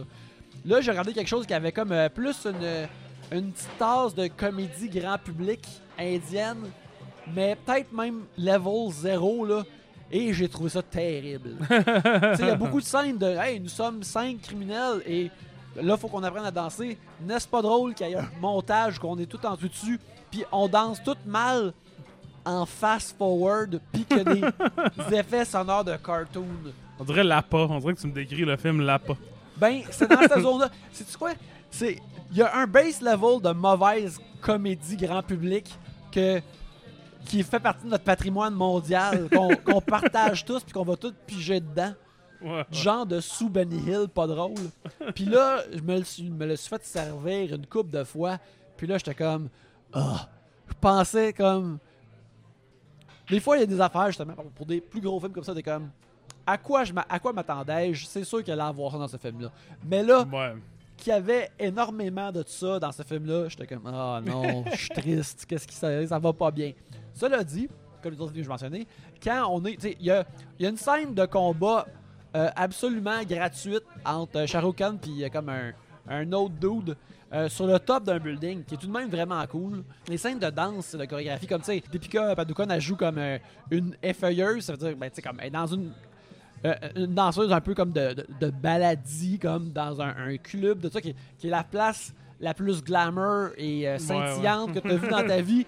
Puis on est supposé comme pas la respecter pour ça. Mais Ouais. là, tu vois le number qu'elle fait avec toutes ces filles-là, puis c'est l'affaire la plus hot au monde, qui aussi euh, extrêmement respectueux en même temps.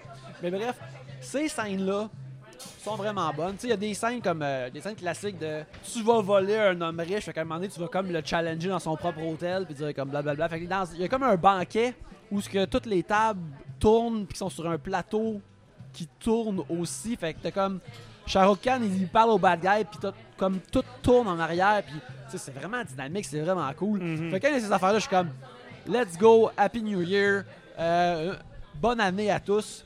Puis là, après, t'es dans des mauvaises jokes, puis là, je suis comme Ah non. Fait que c'est. Je dirais des, des- des trois que j'ai mentionnés euh, ce soir, euh, c'est lui que les bas étaient plus bas. les, les- les- les bas étaient extrêmement bas, mais euh, c'est ça. Encore une fois, comme on en a parlé avant, si vous voulez euh, la même affaire de, de ces gens-là, euh, Om Shanti Om demeure invaincu et Ouais, Happy ouais. New Year que j'ai regardé sur Netflix. Euh, vous pouvez vous en passer, à moins que vous voulez voir la première scène du film où euh, Shah Rukh Khan est ab- euh, ripped de façon absurde que, que, que même Hugh Jackman est comme dude faut que tu boives de l'eau un moment donné. Fais pas ça. là. Alors, euh, c'est ça pour nos, nos films de la semaine. On est rendu au film québécois de la semaine. maintenant. Absolument, ouais. Puis On avait la tentative de faire un mois entier de premiers films, Oui. premières œuvres. Je pense pas que ça va arriver, mais on va pouvoir en faire une coupe, en tout cas, certainement. C'est vrai, oui. Euh, ce qui nous apporte à notre film québécois de la semaine, un 32 août sur Terre. Oui, le premier film de Denis Villeneuve, euh, de Big Denis Villeneuve, euh, qui met en vedette Pascal Bussière et Alexis Martin. Dans ce film, après un accident de voiture, une mannequin demande à son meilleur ami de lui faire un enfant. Ce dernier, pris de court par la demande, accepte, mais il essaie de repousser la demande seulement s'ils vont procréer euh, dans un, euh, dans un désert. Oui. Ils se rendent là, mais ça se passe pas comme ils pensaient. Mhm. Et euh, c'est un peu ça qu'on... C'est un peu, peu l'entièreté de ce qui se passe dans ce film-là. Mais c'est tout de même. L'affaire que je trouvais intéressant de regarder ça, euh, un, un premier film, c'est souvent quand on, on fait ça, quand c'est pas le premier film du réalisateur, qu'on, qu'on- de la réalisatrice qu'on a vu, on veut voir comme. euh, on veut faire quelque chose comme d'archéologique un peu, Mhm. voir c'est quoi les morceaux qui s- que- qu'on connaît, qui existaient, en- comme le- la queue vestigiale, est-ce que le, le squelette, est-ce que tous les autres sont encore là? Euh, moi, ce que j'ai trouvé intéressant, c'est que le film est comme tout de même vraiment fragmenté d'une façon que c'est comme. Euh, euh, Denis Villeneuve, tu fais ton premier film, tu sais pas si tu vas en faire d'autres. Ok, ben, c'est une collection de segments Ouais, d'idées, en fait, de flash. exactement comme. Quand, mettons, les, les, les 10 premières minutes que Pascal Bussière a son accident de char, Mhm. puis elle se promène, on dirait que c'est le début d'un film noir avec une détective amnésique qui essaie de Mhm. trouver qui elle est et qu'est-ce qui s'est passé et qu'est-ce qui a causé son accident. Puis ça marche vraiment bien. Mais à la dixième minute, ce n'est plus ça. Ouais, c'est Ça, ça. ça devient entièrement autre chose après. Mhm. Puis t'as un segment où ce que à un moment donné, sont, euh, euh, ils ont des aventures, ils vont à l'aéroport. Puis là, ils sont dans l'aéroport, ils sont dans un, un genre de d'hôtel euh, euh, capsule japonais. Ouais, ouais. Et cet hôtel-là a juste l'air d'un décor de science-fiction. Mhm. On dirait un hôtel soit de l'Empire ou une affaire un peu... Blade Runner 2049, maintenant. Exactement. Blade Runner 2049, mettons. Tu sais, fait que là, il y a ça, puis il existe là-dedans, puis il y a comme Mhm. une TV en haut, toutes ces affaires-là. Il se saoule, là, puis il se roule à terre, puis tout ça. C'est ça, puis euh, quand ils sont dans le... Regarde, ils vont dans un désert, puis il n'y a pas de dune. Non, c'est ça. mais, euh, tu sais, mais par exemple, ils vont dans le désert, puis là, c'est comme... C'est des grosses lignes de couleurs qui est un, un- un genre d'image... Euh, je vais dire brutaliste, mais rectangulaire Ouais. qu'il aime bien, là, dans... ben, tu sais, c'est c'est un désert, c'est à Salt Lake ou euh, en, U- en Utah, dans le Ouais, fond. ouais. C'est comme un désert de sel, ou je sais pas trop comment ça Ouais, ouais, c'est ça, des- les salt flats, là, qu'ils C'est appellent ça. ça, là. Fait que c'est comme. euh, c'est tout blanc. C'est Le, le sable est même pas orange ou jaune, il est blanc. Mhm. Puis c'est tout plate. Puis tu sais, fait que ça- c'est comme. Je comprends pourquoi faire un film là, parce que tu sais, Ça look, là. je comprends immédiatement Denis Villeneuve qui voit une photo de ça qui fait que, oh, Chris. Ça- Quel euh, shenanigans québécois pourrait mener euh, très peu de gens pour que ce soit abordable dans cette situation? Ouais, ouais. Il y a tout de même, oui. C'est un film aussi qui a extrêmement justement cette vibe-là de. qu'il y a comme aussi un genre de mince-fil de demander, ben, si j'écris quelque chose qui ressemble comme à une comédie romantique flyée, mais ça nous permet d'aller dans le désert, puis Ouais, être c'est dans ça. un aéroport, peut-être à différentes places, là. Peut-être que je vais avoir l'argent pour le faire. Exact. Puis tu le vois aussi, tu sais, il y a des affaires entièrement aussi qui sont comme euh, une image forte qui veut rien dire. Fait que tu sais, comme à un moment donné, parce que Bussière, elle appelle son ami ou sa- son agente ou quelque chose, puis elle est dans un, une affaire de, hum, de bronzage. là. Ouais, ouais, ouais. Puis là, la façon que c'est tourné, c'est comme la caméra est par-dessus, en arrière de la tête de la, de la femme. Fait qu'on la voit comme de top. Fait que les genres de. de- de- Les néons. les néons, c'est ça, long, là, je perds tous mes mots, là, mais les tubes de néon, Ouais. tu sais, créent comme une un horizon. Puis ça, c'est euh, probablement que Denis Villeneuve était assis dans une affaire de bronzage, puis il était comme, wow! Comment je pourrais mettre ça dans un film?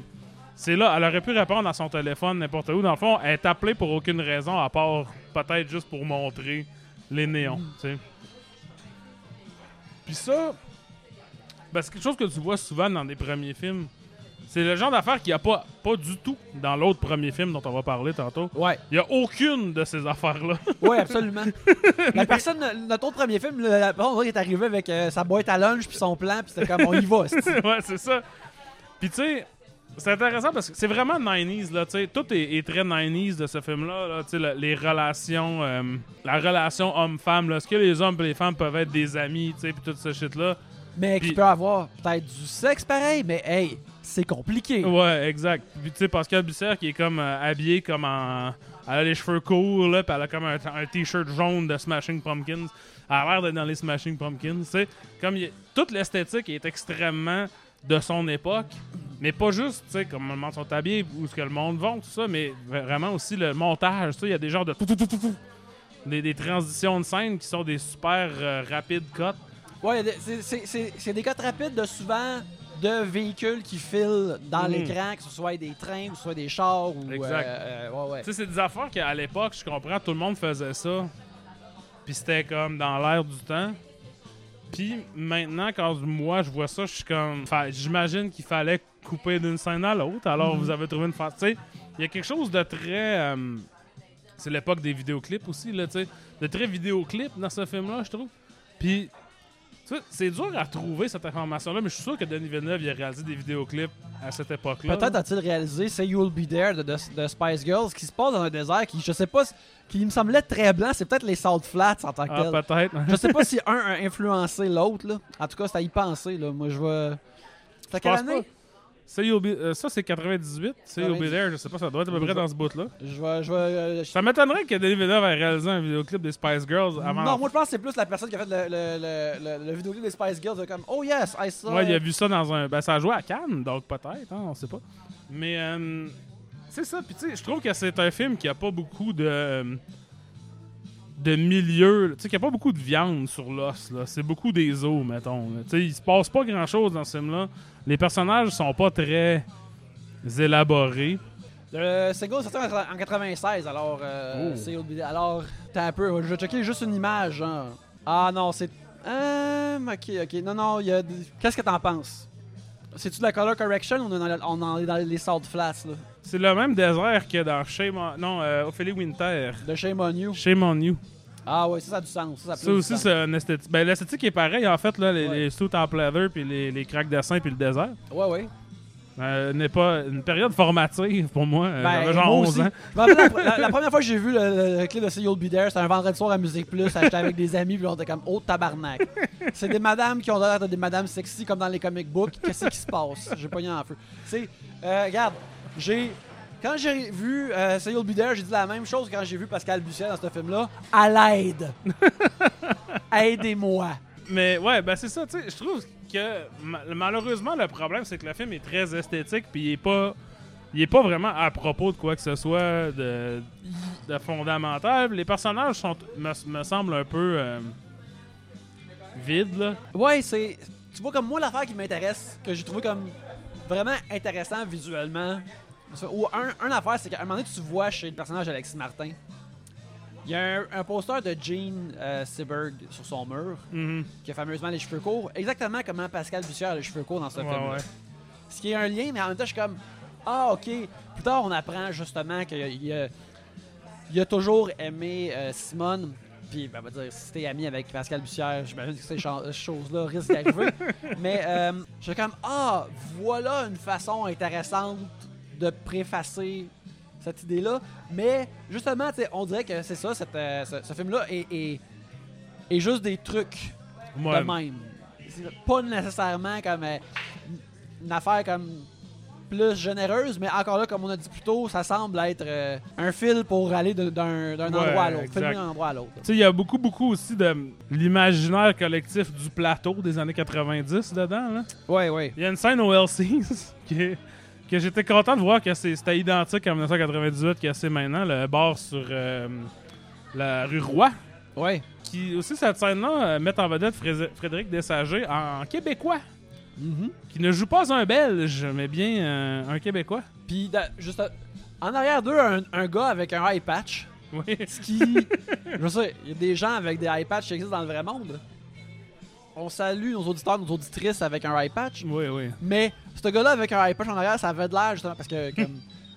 C'est du monde weird sur le plateau, hein? Ouais, ouais. Ils ont toutes des pagettes. Là. Ouais. Puis à un moment donné, euh, Alexis Martin, il, il écrit une lettre à Pascal Bussard, puis là, tu sais, parce qu'il veut, il veut comme plus la voir.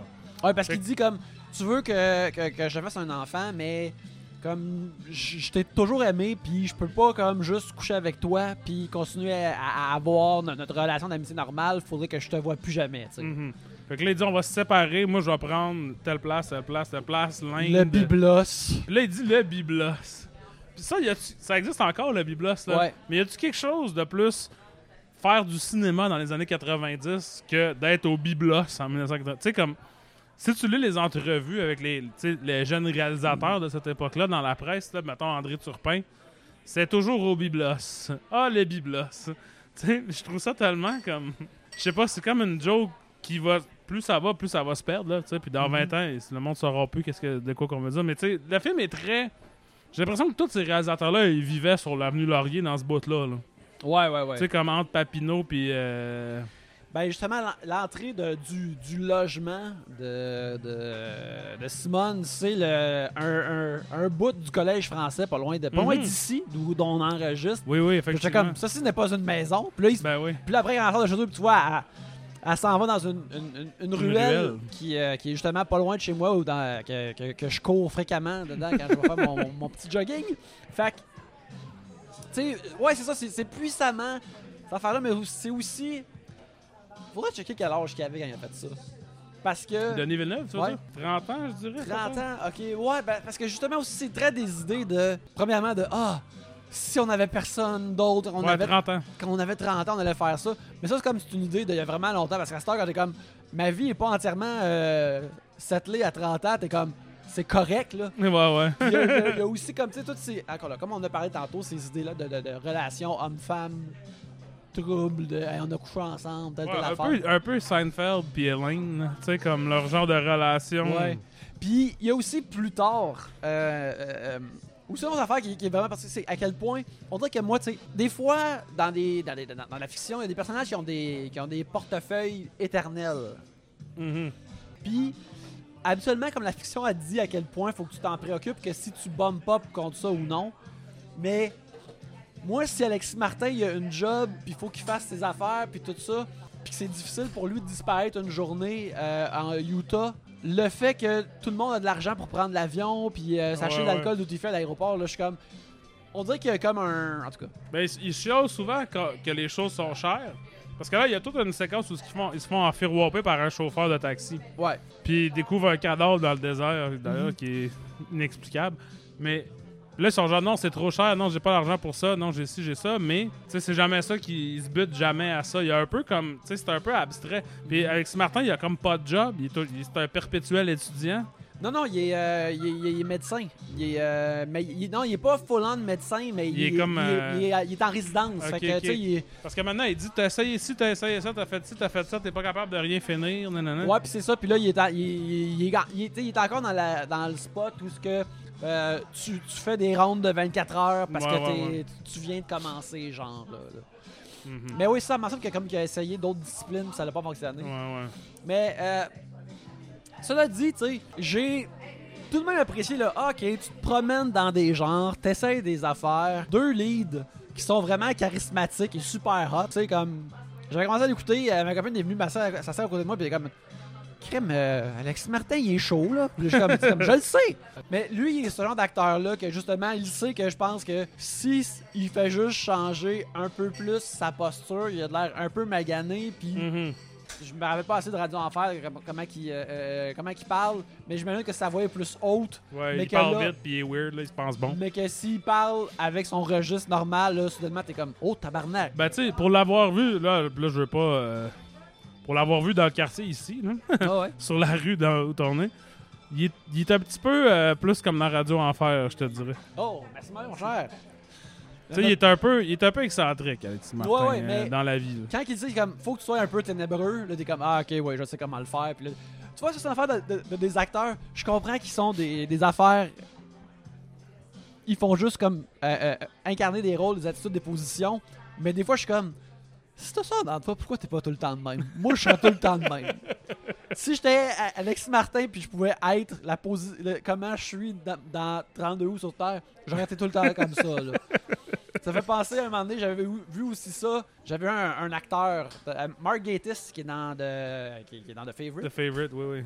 qui est vraiment bon, puis qui était aussi comme un gros nœud en général, qui est un gros nœud de Doctor Who, puis qui écrit beaucoup d'épisodes de Doctor Who, qui joue dans des épisodes, puis il y a un épisode où ce qui une, une momotte blonde, puis je suis comme, Mark t'as jamais eu l'air aussi dashing, puis tout ça.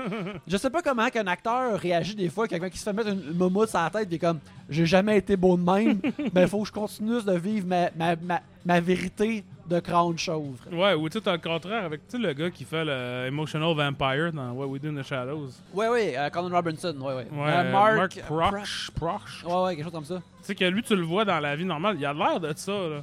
Mais il dégage pas cette énergie-là par tout, tu sais. Ouais. Là, c'est un peu comme, ah, mais tu sais, il est pogné à avoir l'air de ça. c'est pas, ça, il peut pas rien faire, tu sais. Fait qu'il faut qu'il, il faut qu'il l'utilise à son avantage, je sais pas, tu sais. Ben, le, le meilleur exemple que je vais donner, c'est euh, Paul Shear. Ouais. Paul Shear qui joue souvent des genres de weirdo ou des, des- tu sais, comme des, des dudes arrogants, bit, qui sont pas, ils ont pas de pouvoir, mais ils sont arrogants puis ils se pensent bons.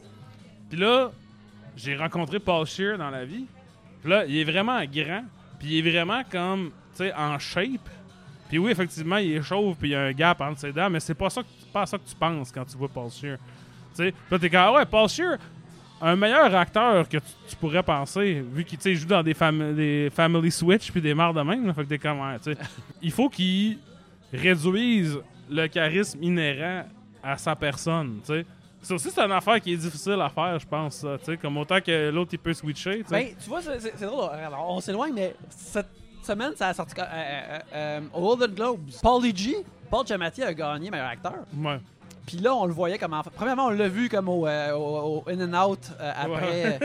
on l'a vu au In-N-Out après en train de manger son burger, euh, tout ça. Un, un, un- un real one.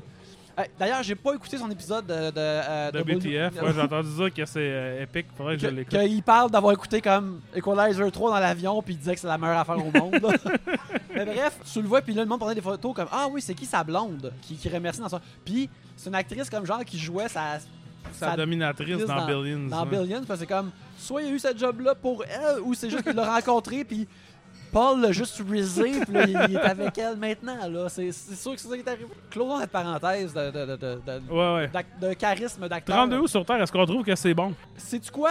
Moi, j'ai donné 3 étoiles. Je trouve que c'est intéressant à regarder. Je trouve que c'est le, le- le fun aussi de, de- de passer du temps avec ces, ces- ces acteurs-là, articuler ce matériel-là. Mais justement, ou- regarde, justement, le- le- la façon qu'on euh, euh, le film essaie de, de- de- de closer ou twister un peu sa nature de comédie romantique avec un certain événement qui se passe comme 5 minutes avant la fin. Mhm. J'ai trouvé ça vraiment comme poche de. Ça, c'est une affaire de. Hey, euh, vous me verrez pas suivre une formule, les amis. Je vais faire quelque chose qui vous surprend. C'est un affaire un peu Denis Villeneuve, quand même. ouais. Puis comme- ben, juste qu'on a vu dans Incendie. Très incendie. ouais, ouais, Puis je suis comme. D'accord. Mais. Mais c'est parce que le film est tellement. Moi, je, tu sais, je vais utiliser le mot veg, au positif et au négatif. C'est veg parce que, genre, positif, genre, tu sais, il se passe un peu rien. C'est comme le fun de vivre là-dedans, c'est esthétique, c'est ça. Mais c'est aussi veg parce que j'ai l'impression que c'est pas c'est pas pleinement incarné. Ça se donne, ça se garde une distance constante. C'est très impressionnant comme premier film. Ouais. Dans le sens que c'est un très bon portfolio. Tu sais, tu montes. Il y a personne qui va regarder ça et qui va dire Ok, j'ai trouvé ça euh, un peu inutile, mais clairement, ce, ce gars-là, c'est un cave. Même si tu détestes ce film-là, tu peux pas penser que c'est un mauvais réalisateur. tu sais. Non.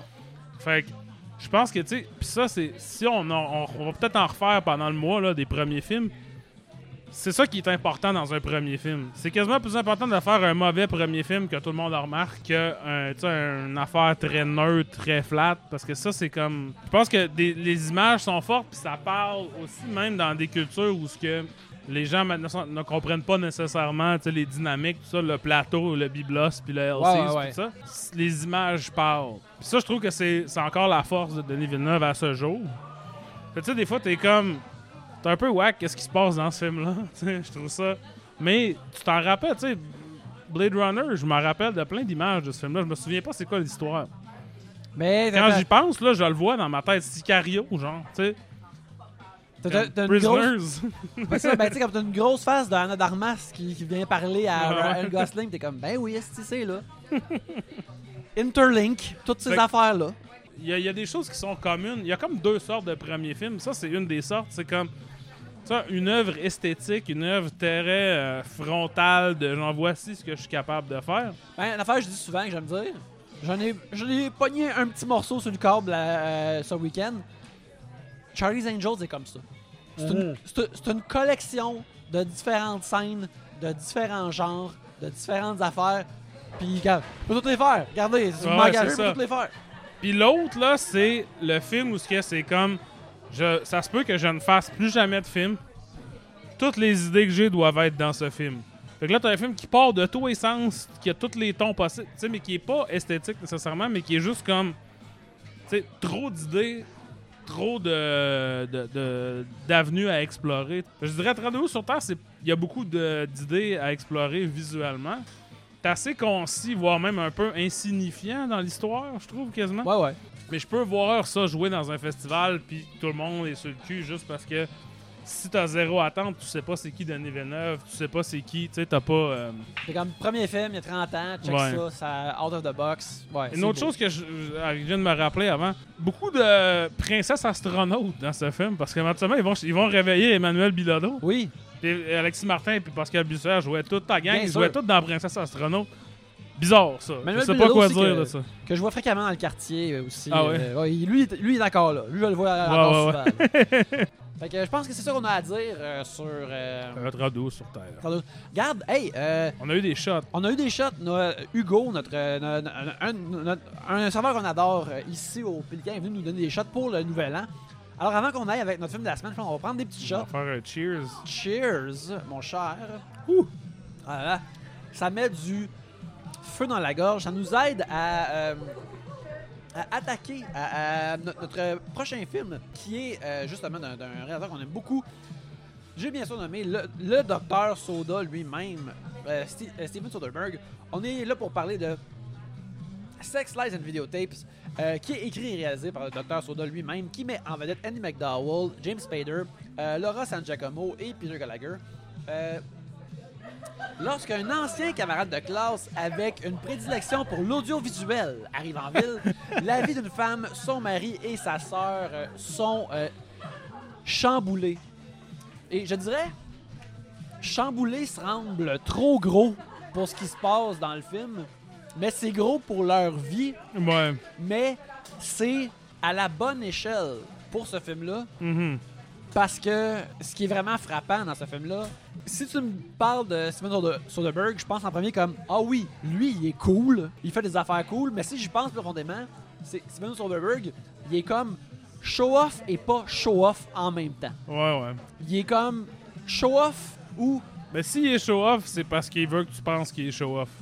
ou je, je- pense que c'est. Il est tellement bien mesuré que ça, ça devient show-off si tu regardes pas. Il est comme check, j'ai pas besoin de faire des feux d'artifice non plus. Là, c'est juste un petit pan comme ça, ça va être correct. mais tu sais, tu vois, des fois, il y a des feux d'artifice. Il en fait des fois. Ouais, ouais. Puis quand il fait des feux d'artifice, il est comme, regarde, voici des feux d'artifice. Je sais que c'est des feux d'artifice. C'est ça l'idée. tu sais, tandis que il y a d'autres réalisateurs, mettons, qui veulent toujours faire des feux d'artifice. Tu sais que. Puis, je pense que, tu sais, moi, j'avais jamais vu Sex Lies and Videotape. Moi non plus. Puis, ça m'intéressait pas tant que ça. Puis je pourrais te dire, je sais pas trop qu'est-ce que je pensais que c'était, mais je pensais pas que c'était comme ça. Euh, regarde, mais moi, vu l'époque que c'est sorti, je sais que c'était pas. Ben, tu sais, pour moi, ça existe dans un nuage de l'explosion Miramax. Euh, Ouais, je ouais. sais que c'est pas ça exactement, c'est Sundance, ces affaires-là, mais ça avait existé dans les- le, euh, le- le nuage Miramax des années 90. Fait que là, je pensais à un chassé croisé monté de façon intéressante dans la Pulp Fiction. Euh, quelque chose qui avait potentiellement un aspect justement policier, criminel. C'était pas mal ça. Mais que ça allait être comme low-fi. Mhm. C'était ça moi, mon- moi, je pensais à quelque chose qui était. Tu sais, le vidéotape pour moi figurait vraiment plus intensément. dans- Tu sais, je pensais que ça allait être beaucoup d'affaires, de, tu sais- comme quasiment. Un euh, gars qui est obsédé de monter ses tapes. Puis on le voit, on voit du vieux VHS cheater, puis il faut qu'on détermine qu'est-ce qu'on est en train de voir dedans. Tu sais, comme un genre de mystère scabreux de. Tu sais, qui joue avec, mettons, la, la texture de la, la vidéo. Ouais. C'est Ben- fuck all, ça. C'est pas encore ça. En affaire qu'on disait comme, premièrement, ok, Dr. Soda, on dit tout le temps, il est vraiment fucking bon. Mais à quel point ce titre-là est iconique, Mhm. puis qui est devenu comme une affaire de catchphrase que tu lis partout. Si tu cherches des informations sur Sex Lies et vidéotape, tu peux trouver comme mille autres affaires qui sont pas ça, mais qui Ouais. est juste Sex Lies et quelque chose d'autre, Ouais, ou ouais. Sex Lies et vidéotape, mais qui parle d'une autre affaire que ça rapporte qu'une cassette ouais, dedans. Ouais, exact. puis, tu puis le film était, était comme un succès fulgurant. Là. Ça a été une affaire euh, incompréhensible pour nous. Steven Spielberg avait jamais fait de film avant, il avait 26 ans. Mhm. Le film a gagné la Palme d'Or à Cannes. Puis le- a joué au cinéma. Ça a fait quelque chose comme 14 millions de dollars. Ok, ouais. Mais sur comme un an et demi, tu sais, comme. Il y a, il y a des statistiques là, que j'ai vues sur Wikipédia que c'est comme. Il y avait toujours au moins 30 personnes au cinéma pendant un an. Ouais, ça c'est incroyable. ça a jamais joué sur plus que 500 écrans, il y avait toujours 30 personnes. Tu sais, comme un hostie d'affaires que c'est comme. Et Dans notre monde maintenant, ça se peut pas. Il y a Non. du bouche à oreille, il y a ci, il y a ça, mais il y a aussi comme une genre de. une compréhension par le public de genre, voici quelque chose qui est pas comme le reste des choses. Parce que tu sais, c'est un film indépendant, mais c'est pas Clerks, là. Ça a été fait avec un budget quand même significatif, avec des acteurs connu. Ouais. connu, tu sais. C'est du monde qui avait déjà fait des choses, sont jeunes, là, mais tu sais, James Spader, il était, il était quand même très connu, mais tu sais, Andy McDowell avait déjà fait Grey Stroke, tu sais, puis Mm. Peter Gallagher avait joué dans des affaires, tu sais, c'est-. Il y a rien dans l'époque du club vidéo, mettons, qui... Si tu fais juste mettre cette boîte-là contre une autre boîte, qui dit ça, c'est un film différent de... Un autre, tu sais, c'est quoi le film de James Spader, là, où ce qu'il est avec John Cusack, qui sont genre des politiciens, là? Tu te souviens, ça, c'est genre un- vraiment un film. Quelque chose Brothers, là, Sworn, tout cas, bref. Tu sais, ça a l'air de ça. Ça a l'air. Sur papier, c'est juste un film de club vidéo. À l'époque du club vidéo, parce que tous les films sont un peu comme ça. Puis le fait que ça a tellement été un énorme succès, puis que ça, ça a été. Ça m'a quand même jamais appeal tant que ça de regarder le film. Puis là, en le regardant, je me demande vraiment pourquoi. Puis je regardais avec Marie-Lise. Marie-Lise, elle disait J'ai regardé ça quand j'avais genre 10 ans. Je m'en rappelle pas. Puis là, en le regardant, on était comme Qu'est-ce que tu regardais quand t'avais 10 ans? C'est- Qu'est-ce qu'il y a dans ce film-là pour quelqu'un qui a 10 ans? Ben, C'est un film qui s'appelle Sex, Lies and Videotape dans lequel il n'y a pas de nudité ni vraiment de sexe. non, non, c'est Il y a vrai. du, des préliminaires puis du post-sexe. Il n'y a pas de sexe.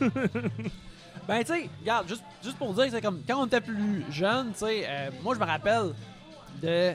Mettons, tu t'intéresses euh, au, au- au cinéma parce que, mettons, thème de la science-fiction ou un film de genre, tu peux vraiment t'intéresser au, science- euh, au cinéma, mais tu viens à une époque où il n'y a pas.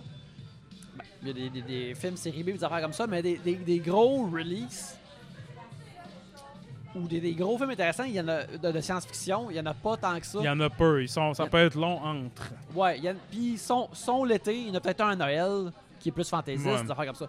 Mais là, tu viens qu'à t'intéresser juste peut-être au cinéma en général, pareil. Fait qu'à un moment donné, tu te mets à regarder des affaires qui ont comme pas rapport pour ton âge, mais vu que c'est vu comme un gros blockbuster ou c'est important ou des affaires comme ça, Mhm. ben t'es intéressé ou t'es curieux ou il y a un acteur que tu reconnais, fait que tu regardes une affaire qui a pas rapport pour ton âge. C'est comme moi, je me rappelle d'avoir écouté comme. Tu sais, moi je me rappelle là, Aussitôt qu'il est sorti au club vidéo, là, je l'ai parlé souvent, là, mais les deux cassettes de JFK, je les ai louées. Là. Ouais, ouais. Puis j'avais comme. J'ai dû en parler dans notre épisode de JFK Ouais, oui. avec, euh, avec Colin. Puis là, j'ai comme. Il va avoir 13 ans, puis là, j'ai comme, let's go! Mais tu sais, mais je pense que ça, me rappelait aussi une affaire que je me souviens. Le vendredi soir, mes parents, il y avait des amis qui venaient à la maison toujours. Il y avait comme un party chez nous le vendredi soir ou la majorité du vendredi soir. Puis là, moi et les autres enfants de- des amis de mes, mes parents, on allait dans le cœur puis on écoutait la TV.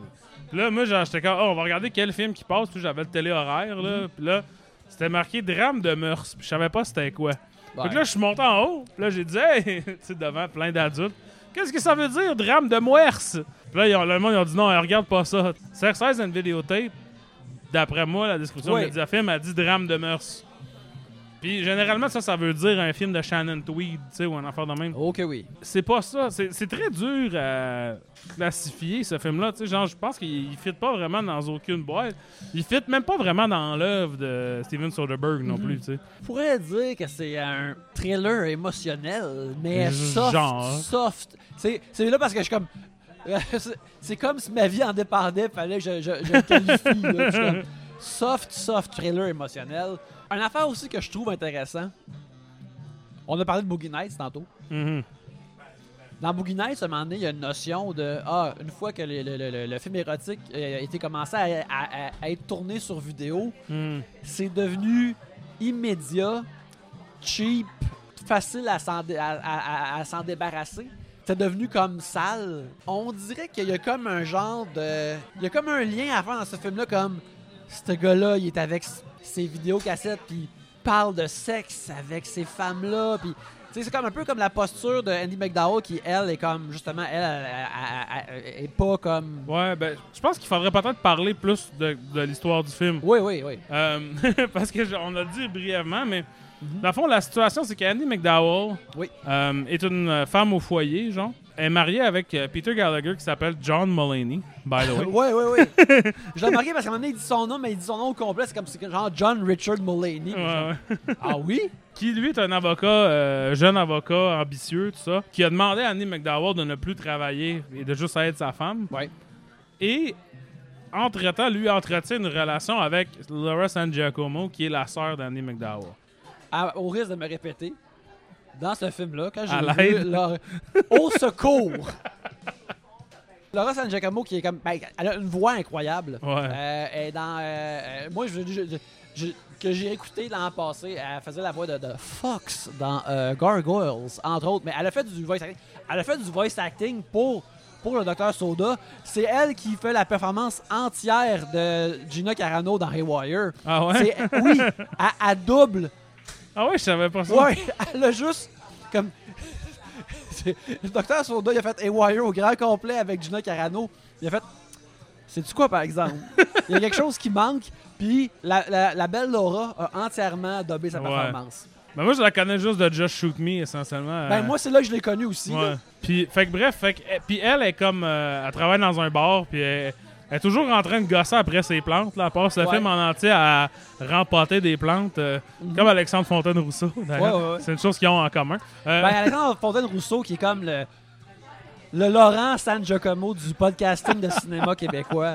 c'est vrai, c'était 24 images. euh, Sa voix est assez Laura San Giacomo-esque. Ben oui, c'est ça. Puis elle est très extravertie, puis elle est très, tu sais, elle, elle s'en fout un peu de- des conséquences de ses actions, tandis que Annie McDowell, elle est très réservée. Puis elle parle beaucoup de, tu sais, comme elle a jamais eu d'orgasme, elle se masturbe pas, elle, pas, elle a pas de vie sexuelle avec son mari essentiellement. Puis là, James Spader, qui est l'ami de Peter Gallagher, arrive en ville. Puis lui, c'est un genre de ténébreux, étrange dude, euh, toujours habillé avec une...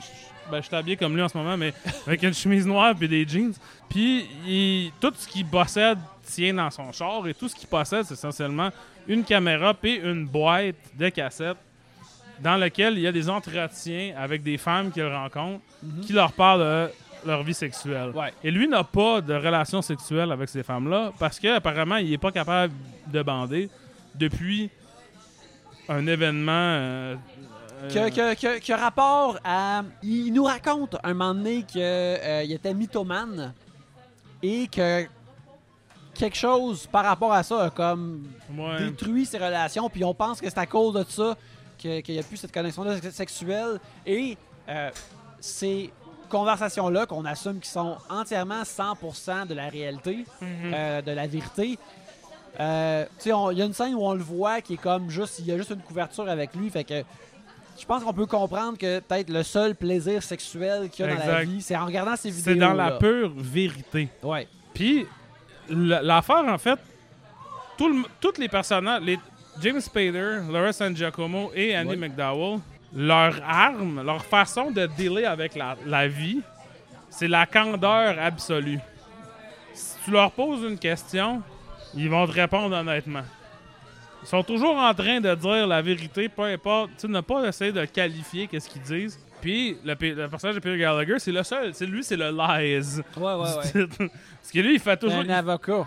C'est ça. Puis il y a toujours une joke, là. C'est quoi, le What's the worst thing in a lie? It's a liar. un Ouais, ouais, même, ouais. là, ouais. Fait que là, ça- devient quand même assez. Le beat du film est étrange parce que le monde arrive, puis ils font juste se dire ce qu'ils pensent vraiment, sans nécessairement se soucier de ce que l'autre personne va penser. Puis au début, Annie McDowell, elle fait pas vraiment ça, mais rapidement, Jimmy Spader fait comme euh, débarrer ça en elle. là. Puis là, ça, ça devient comme. Tu sais, je trouve que c'est vraiment intéressant comme dynamique de personnage du film. Parce qu'il y a jamais. Personne joue des jeux. Ils sont tellement habitués que les personnages. On est supposé questionner si qu'est-ce qu'il dit c'est vrai ou pas. Ouais, ouais. Puis rapidement dans ça, même les mensonges, on sait qu'ils sont des mensonges. c'est vraiment limpide de, de cette façon-là. Que, tu sais, aussi, comme, tu sais, la, la- la façon que c'est filmé, c'est souvent des pannes vraiment lents, mais tu sais, Encore là, il n'y a pas des compositions super show-off, mais des fois, c'est juste la caméra, elle bouge tout doucement vers un acteur ou une actrice pour te montrer comme ce qu'il dit, c'est vrai, c'est important en ce moment, mais c'est jamais comme euh, vraiment dans ta face. Euh, Mais, mais la façon justement qu'il présente ça, t'es jamais en train de questionner. Ça, c'est une affaire que le cinéma nous a entraîné à penser. À tout moment, quand quelqu'un dit quelque chose, tu dois questionner. Est-ce que cette personne-là dit la vérité? On me montre quelqu'un qui dit quelque chose, est-ce que ça, c'est la vérité? Le film t'entraîne rapidement et genre, non, tout le monde dit la vérité sauf Peter Gallagher. Tu sais, une affaire que j'ai trouvé aussi vraiment bizarre, c'est qu'il y a très peu de personnages dans le film, il y a très peu de figurants dans le film ouais. souvent ils sont en public puis il y a personne. Tu sais, ils sont au resto puis tu vois une serveuse peut-être. Mais tu sais, souvent elle fait juste passer. Il y a personne dans le background. Il y a, pas ces affaires de genre ah, il y a un, trucker qui arrive au diner puis qui a deux lignes. Tout ça c'est enlevé. Tout le, le flafla est enlevé. Il y a juste des interactions qui restent. Ça devient très comme d'une précision, je trouve euh, vraiment euh, impressionnante là, pour encore dire parler de impressionné par un premier film. Tout est là pour une raison. Il n'y a pas d'improvisation. Il n'y a pas de. T'as l'impression que le montage, que c'est Steven Soderbergh qui a fait, évidemment, c'est toujours lui qui fait son montage. Euh, je dis ça, mais je suis pas certain. Parce que, ben, tu sais, Ben, c'est quasiment tout le temps lui, puis euh, David Fincher, là, dans l'entrevue, des fois, il fait du montage à l'autre personne. Il- Mhm. David Fincher a dit pour The Killer, ouais, j'ai envoyé une séquence à Steven Soderbergh, puis euh, euh, une fois qu'il me l'a renvoyé, c'était vraiment incroyable. Puis je l'ai montré à mon monteur, puis il a fait comme, ouais, ouais, ouais, ouais. Comme, tu sais, comme moi, je touche pas à ça, là. Fait que, tu sais, c'est. Fait que c'est ça. Mais tu sais, t'as l'impression que dans sa tête, ce film-là, il existait de bout à bout. Pas tous les films de Steven Soderbergh sont comme ça. Il y en a qui, il y en a qui sont très improvisés. T'as très l'impression que lui, il est comme. Ce que je veux faire, c'est chier de la glaise. Puis après ça, faire une statue avec. Mais là, t'as l'impression que la statue, il l'imagine en esti. Tu sais, comme que tout est vraiment. Ouais, ouais. je sais ouais. pas si c'est vrai, mais tu sais. Ben, t'imagines que pour un premier film- méprendre, là, tu sais. que pour un premier film, tu- lui, il voulait peut-être faire ça, puis qu'il se trouvait dans, dans des moyens, puis de, de- de retirer le maximum de ces acteurs-là qu'il y a, là. J'ai lu quelque part, Steven Spielberg a dit que la seule fois dans sa carrière où ce qu'il a pensé qu'il avait assez de temps et assez d'argent pour faire un film, c'est quand il a fait celui-là. Eh ben, Son premier film, qui a été fait avec sans- peut-être pas le plus petit budget que Steven Spielberg a jamais eu, parce qu'on sait que sais, Bubble, d'après moi, ça c'était comme moins. Là, mais... ça y aller. Ouais, High Flying Bird, High Flying Bird qui est tout filmé sur des iPhones, des Mhm. affaires comme ça. Il est sur Netflix d'ailleurs, je veux le regarder à un moment donné. Mais ouais, mais aussi une affaire qui m'a vraiment comme impressionné, tu sais, comme qu'on parle de comment que le, le sex life et vidéotape est devenu iconique, mais tu sais, l'affaire de James Spader de parler de, de- de- de- à, à- ces femmes ben, y a- si tu consommes du divertissement pour adultes sur Internet, il dépendant du genre de capsule que tu regardes, il y a beaucoup de ces capsules-là qui commencent exactement comme ça. Mhm. T'as quelqu'un derrière une caméra qui parle à une dame puis qui il pose des questions sur la sexualité puis des affaires comme ça, tu sais. Puis euh, c'est ça ma joke sur Letterboxd, mais tu sais, c'est comme ah, il a inventé les podcasts qui parlent de c'est quoi ton body count. Ouais, ouais, ouais. Mais en même temps, oui, il y a un peu ça, tu sais, il y a pas juste comme ah aussitôt qu'une caméra existait, il y a du monde qui ont voulu filmer d'autres mondes qui fourrent, Ouais. mais qu'en même temps, il y a aussi du monde qui ont voulu comme parler à quelqu'un puis pouvoir être, être, ratoureux puis poser des questions là-dessus là. Puis tu sais, c'est drôle parce que t'as la scène, Laura San Giacomo, éventuellement, elle vient de le rencontrer, puis lui, il dit Je fais ça, ça t'intéresserait-tu de faire ça? Puis elle dit Ok. Puis elle le fait, on voit jamais son tape, là, ce que me semble. Là, on en voit Euh, un petit bout, genre. On voit, on, voit la fin, elle est comme, euh, comme couchée sur le Hmm. divan. J'ai un très bon record de tout ce que Laura C'est- San Giacomo fait C'est dans ce vrai, film-là. non, on envoie des bouts de son tape, c'est c'est de son tape qu'on voit le plus. Mais après ça, on en parle, elle dit à Annie, puis là, Annie McDowell, elle est genre, qu'est-ce qui arrive si quelqu'un trouve ça? Ah non, parce que elle se masturbe Ouais, sur ouais. le tape, c'est ça. Ouais. Puis, qu'est-ce qui arrive si quelqu'un va trouver? Puis là, genre, je m'en crisse. tu sais, comme, c'est pas. Elle, elle a aucun. Aucun, aucun problème avec ça parce qu'elle était consentante. dans le Ouais, fond. ouais, ouais. Puis Annie McDowell, elle, elle est tellement pas en contrôle de sa, sexu- de sa sexualité ou tellement pas, elle l'assume tellement pas, que pour elle, c'est comme pas possible que ce soit consentant. Tu sais, elle, elle consent même pas à elle-même en avoir une sexualité. Ouais, ouais. Fait que là, ça a créé comme un, eux autres, ça crée comme une chicane. Mais c'est là qu'Annie McDowell comme assement, genre, dans un sens. Parce qu'elle veut comme pas y penser. C'est pas vraiment un mensonge, mais. Tu sais, elle refuse, elle bloque ça. Puis tout le reste du monde dans le film sont comme le sexe. Non, non, non. Puis elle est genre non. Tout le monde a comme un blocage dans Ouais, ça. ouais, ouais. On vient de parler justement de Denis Villeneuve qui, a comme- qui, qui- qui- qui a fait une affaire vraiment comme, tu sais, ben c'est ça, il y avait une relation, mais c'était extrêmement mince, c'était un prétexte à aller d'autre chose.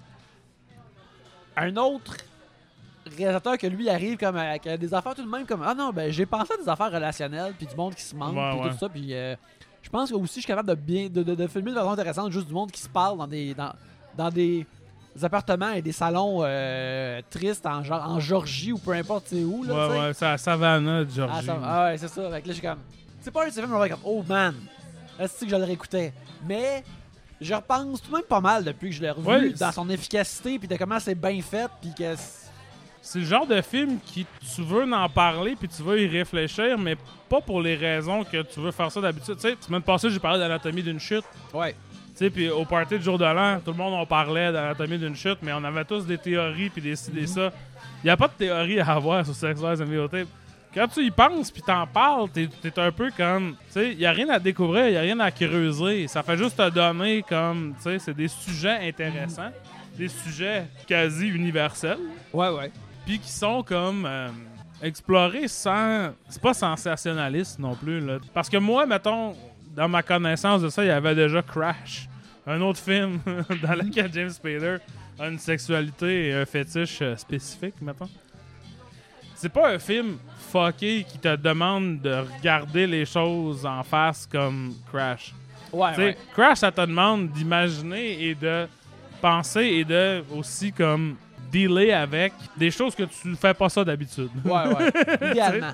Tandis que Success and Videotape, genre, je pense que là, on s'entend, c'est des personnes dans la trentaine, blanches, hétérosexuelles, avec des jobs, là, puis tu sais, que, ben, moi, je suis encore ça. Toi, tu l'étais récemment. hein?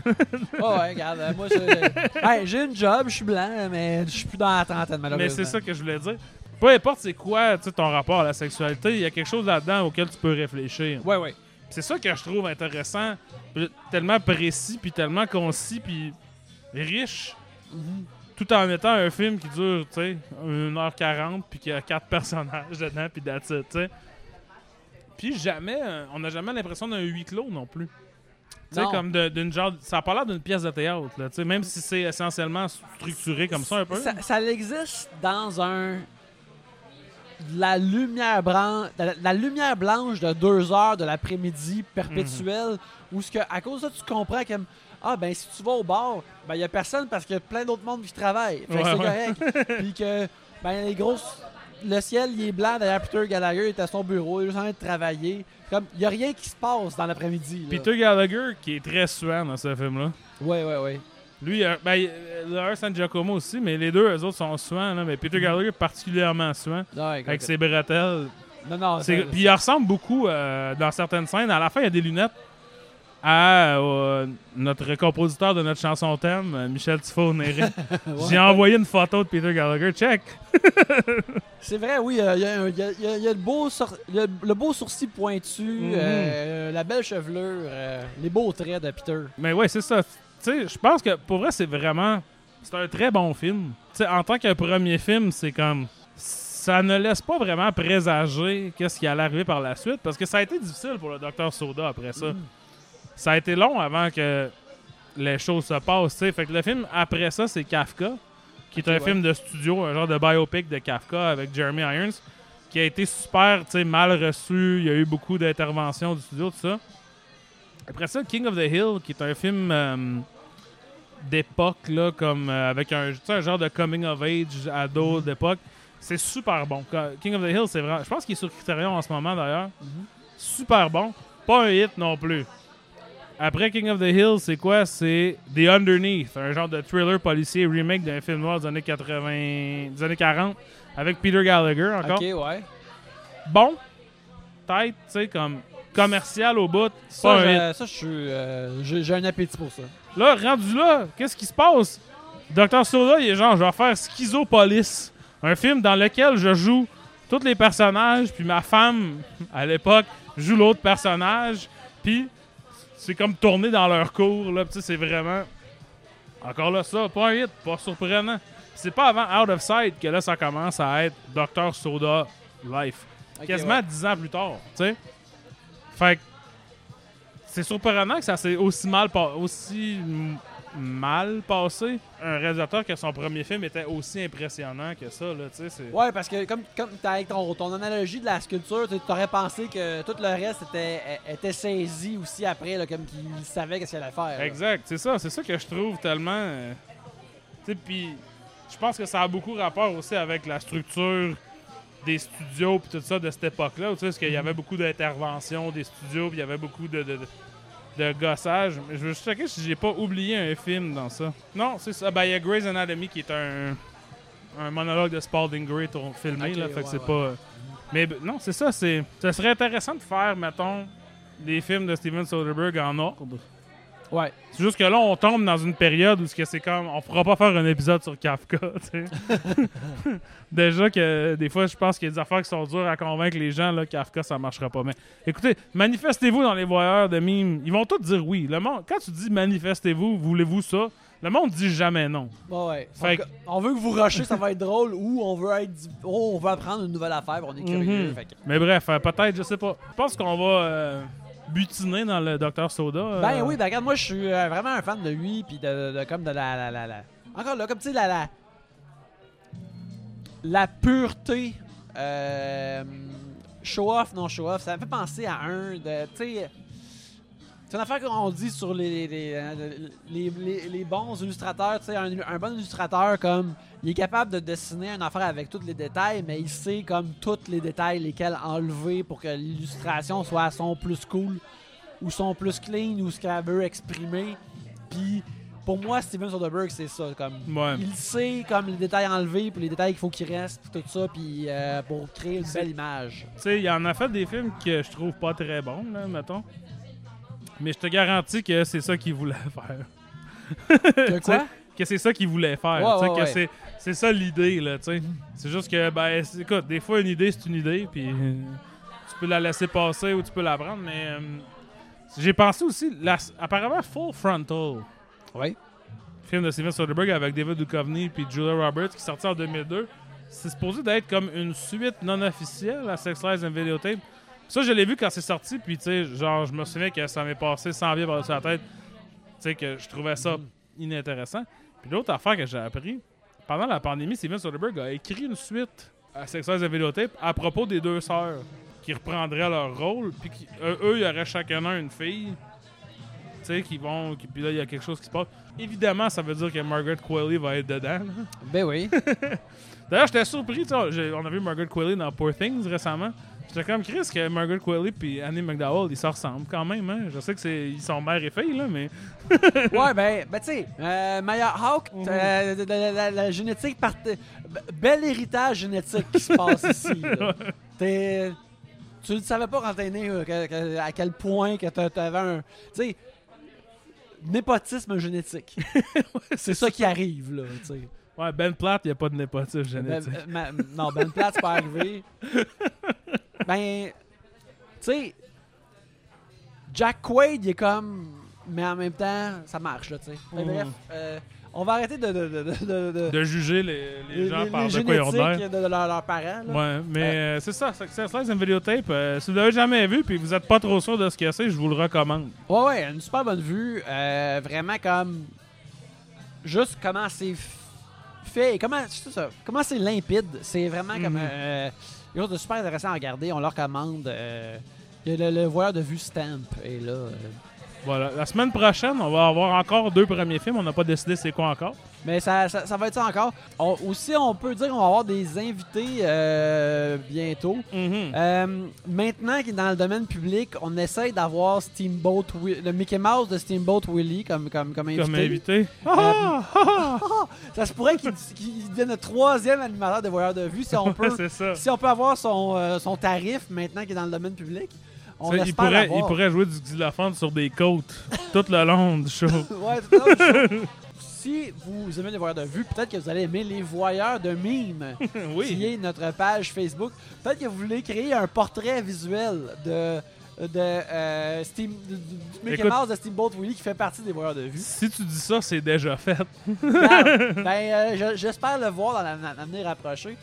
Mais sinon, en attendant, euh, sur Internet, euh, mon cher Alex, on peut te trouver où? Euh, tout ce que j'écoute.substack.com. Là, ça a l'air que Substack s'est rendu un affaire de nazi, puis il faut s'en Ben- aller de là. là. Ben, c'est qu'ils ils ont pas sorti les nazis assez vite. Le monde était comme, ben, ok, après les fêtes, là, ils vont faire quelque chose. Puis là, ils le font pas assez. Fait qu'il y, y a des gens qui veulent quitter Substack à cause de ça. Regarde, une bonne idée.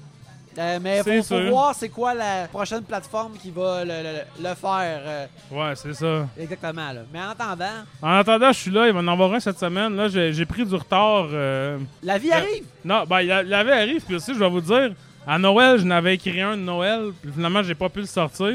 Fait que là, j'étais comme, bon, on va pas sortir celui-là de Noël après Noël. Ben Là, je suis comme, bon, là, ça fait deux semaines que c'est Noël, j'ai encore juste celui-là de Noël, faut que je n'écrive des nouveaux. tu sais, ça. Il y a eu un effet domino, mais là, c'est prêt, là, ça va sortir. Euh, vendredi, ça devrait. Par le temps que vous entendez ça, il devrait en avoir un nouveau. Euh, sinon, Why Does It Exist euh, sur Instagram ou Alex Les Journal sur Instagram? Ben oui. Et également Alex Rose avec deux petites barres à la fin sur Letterboxd. Euh, sinon, pour ma part sur Internet, vous pouvez me suivre à Télébazil euh, sur Instagram, sur Letterboxd, ainsi que justement yalibazil.substack.com.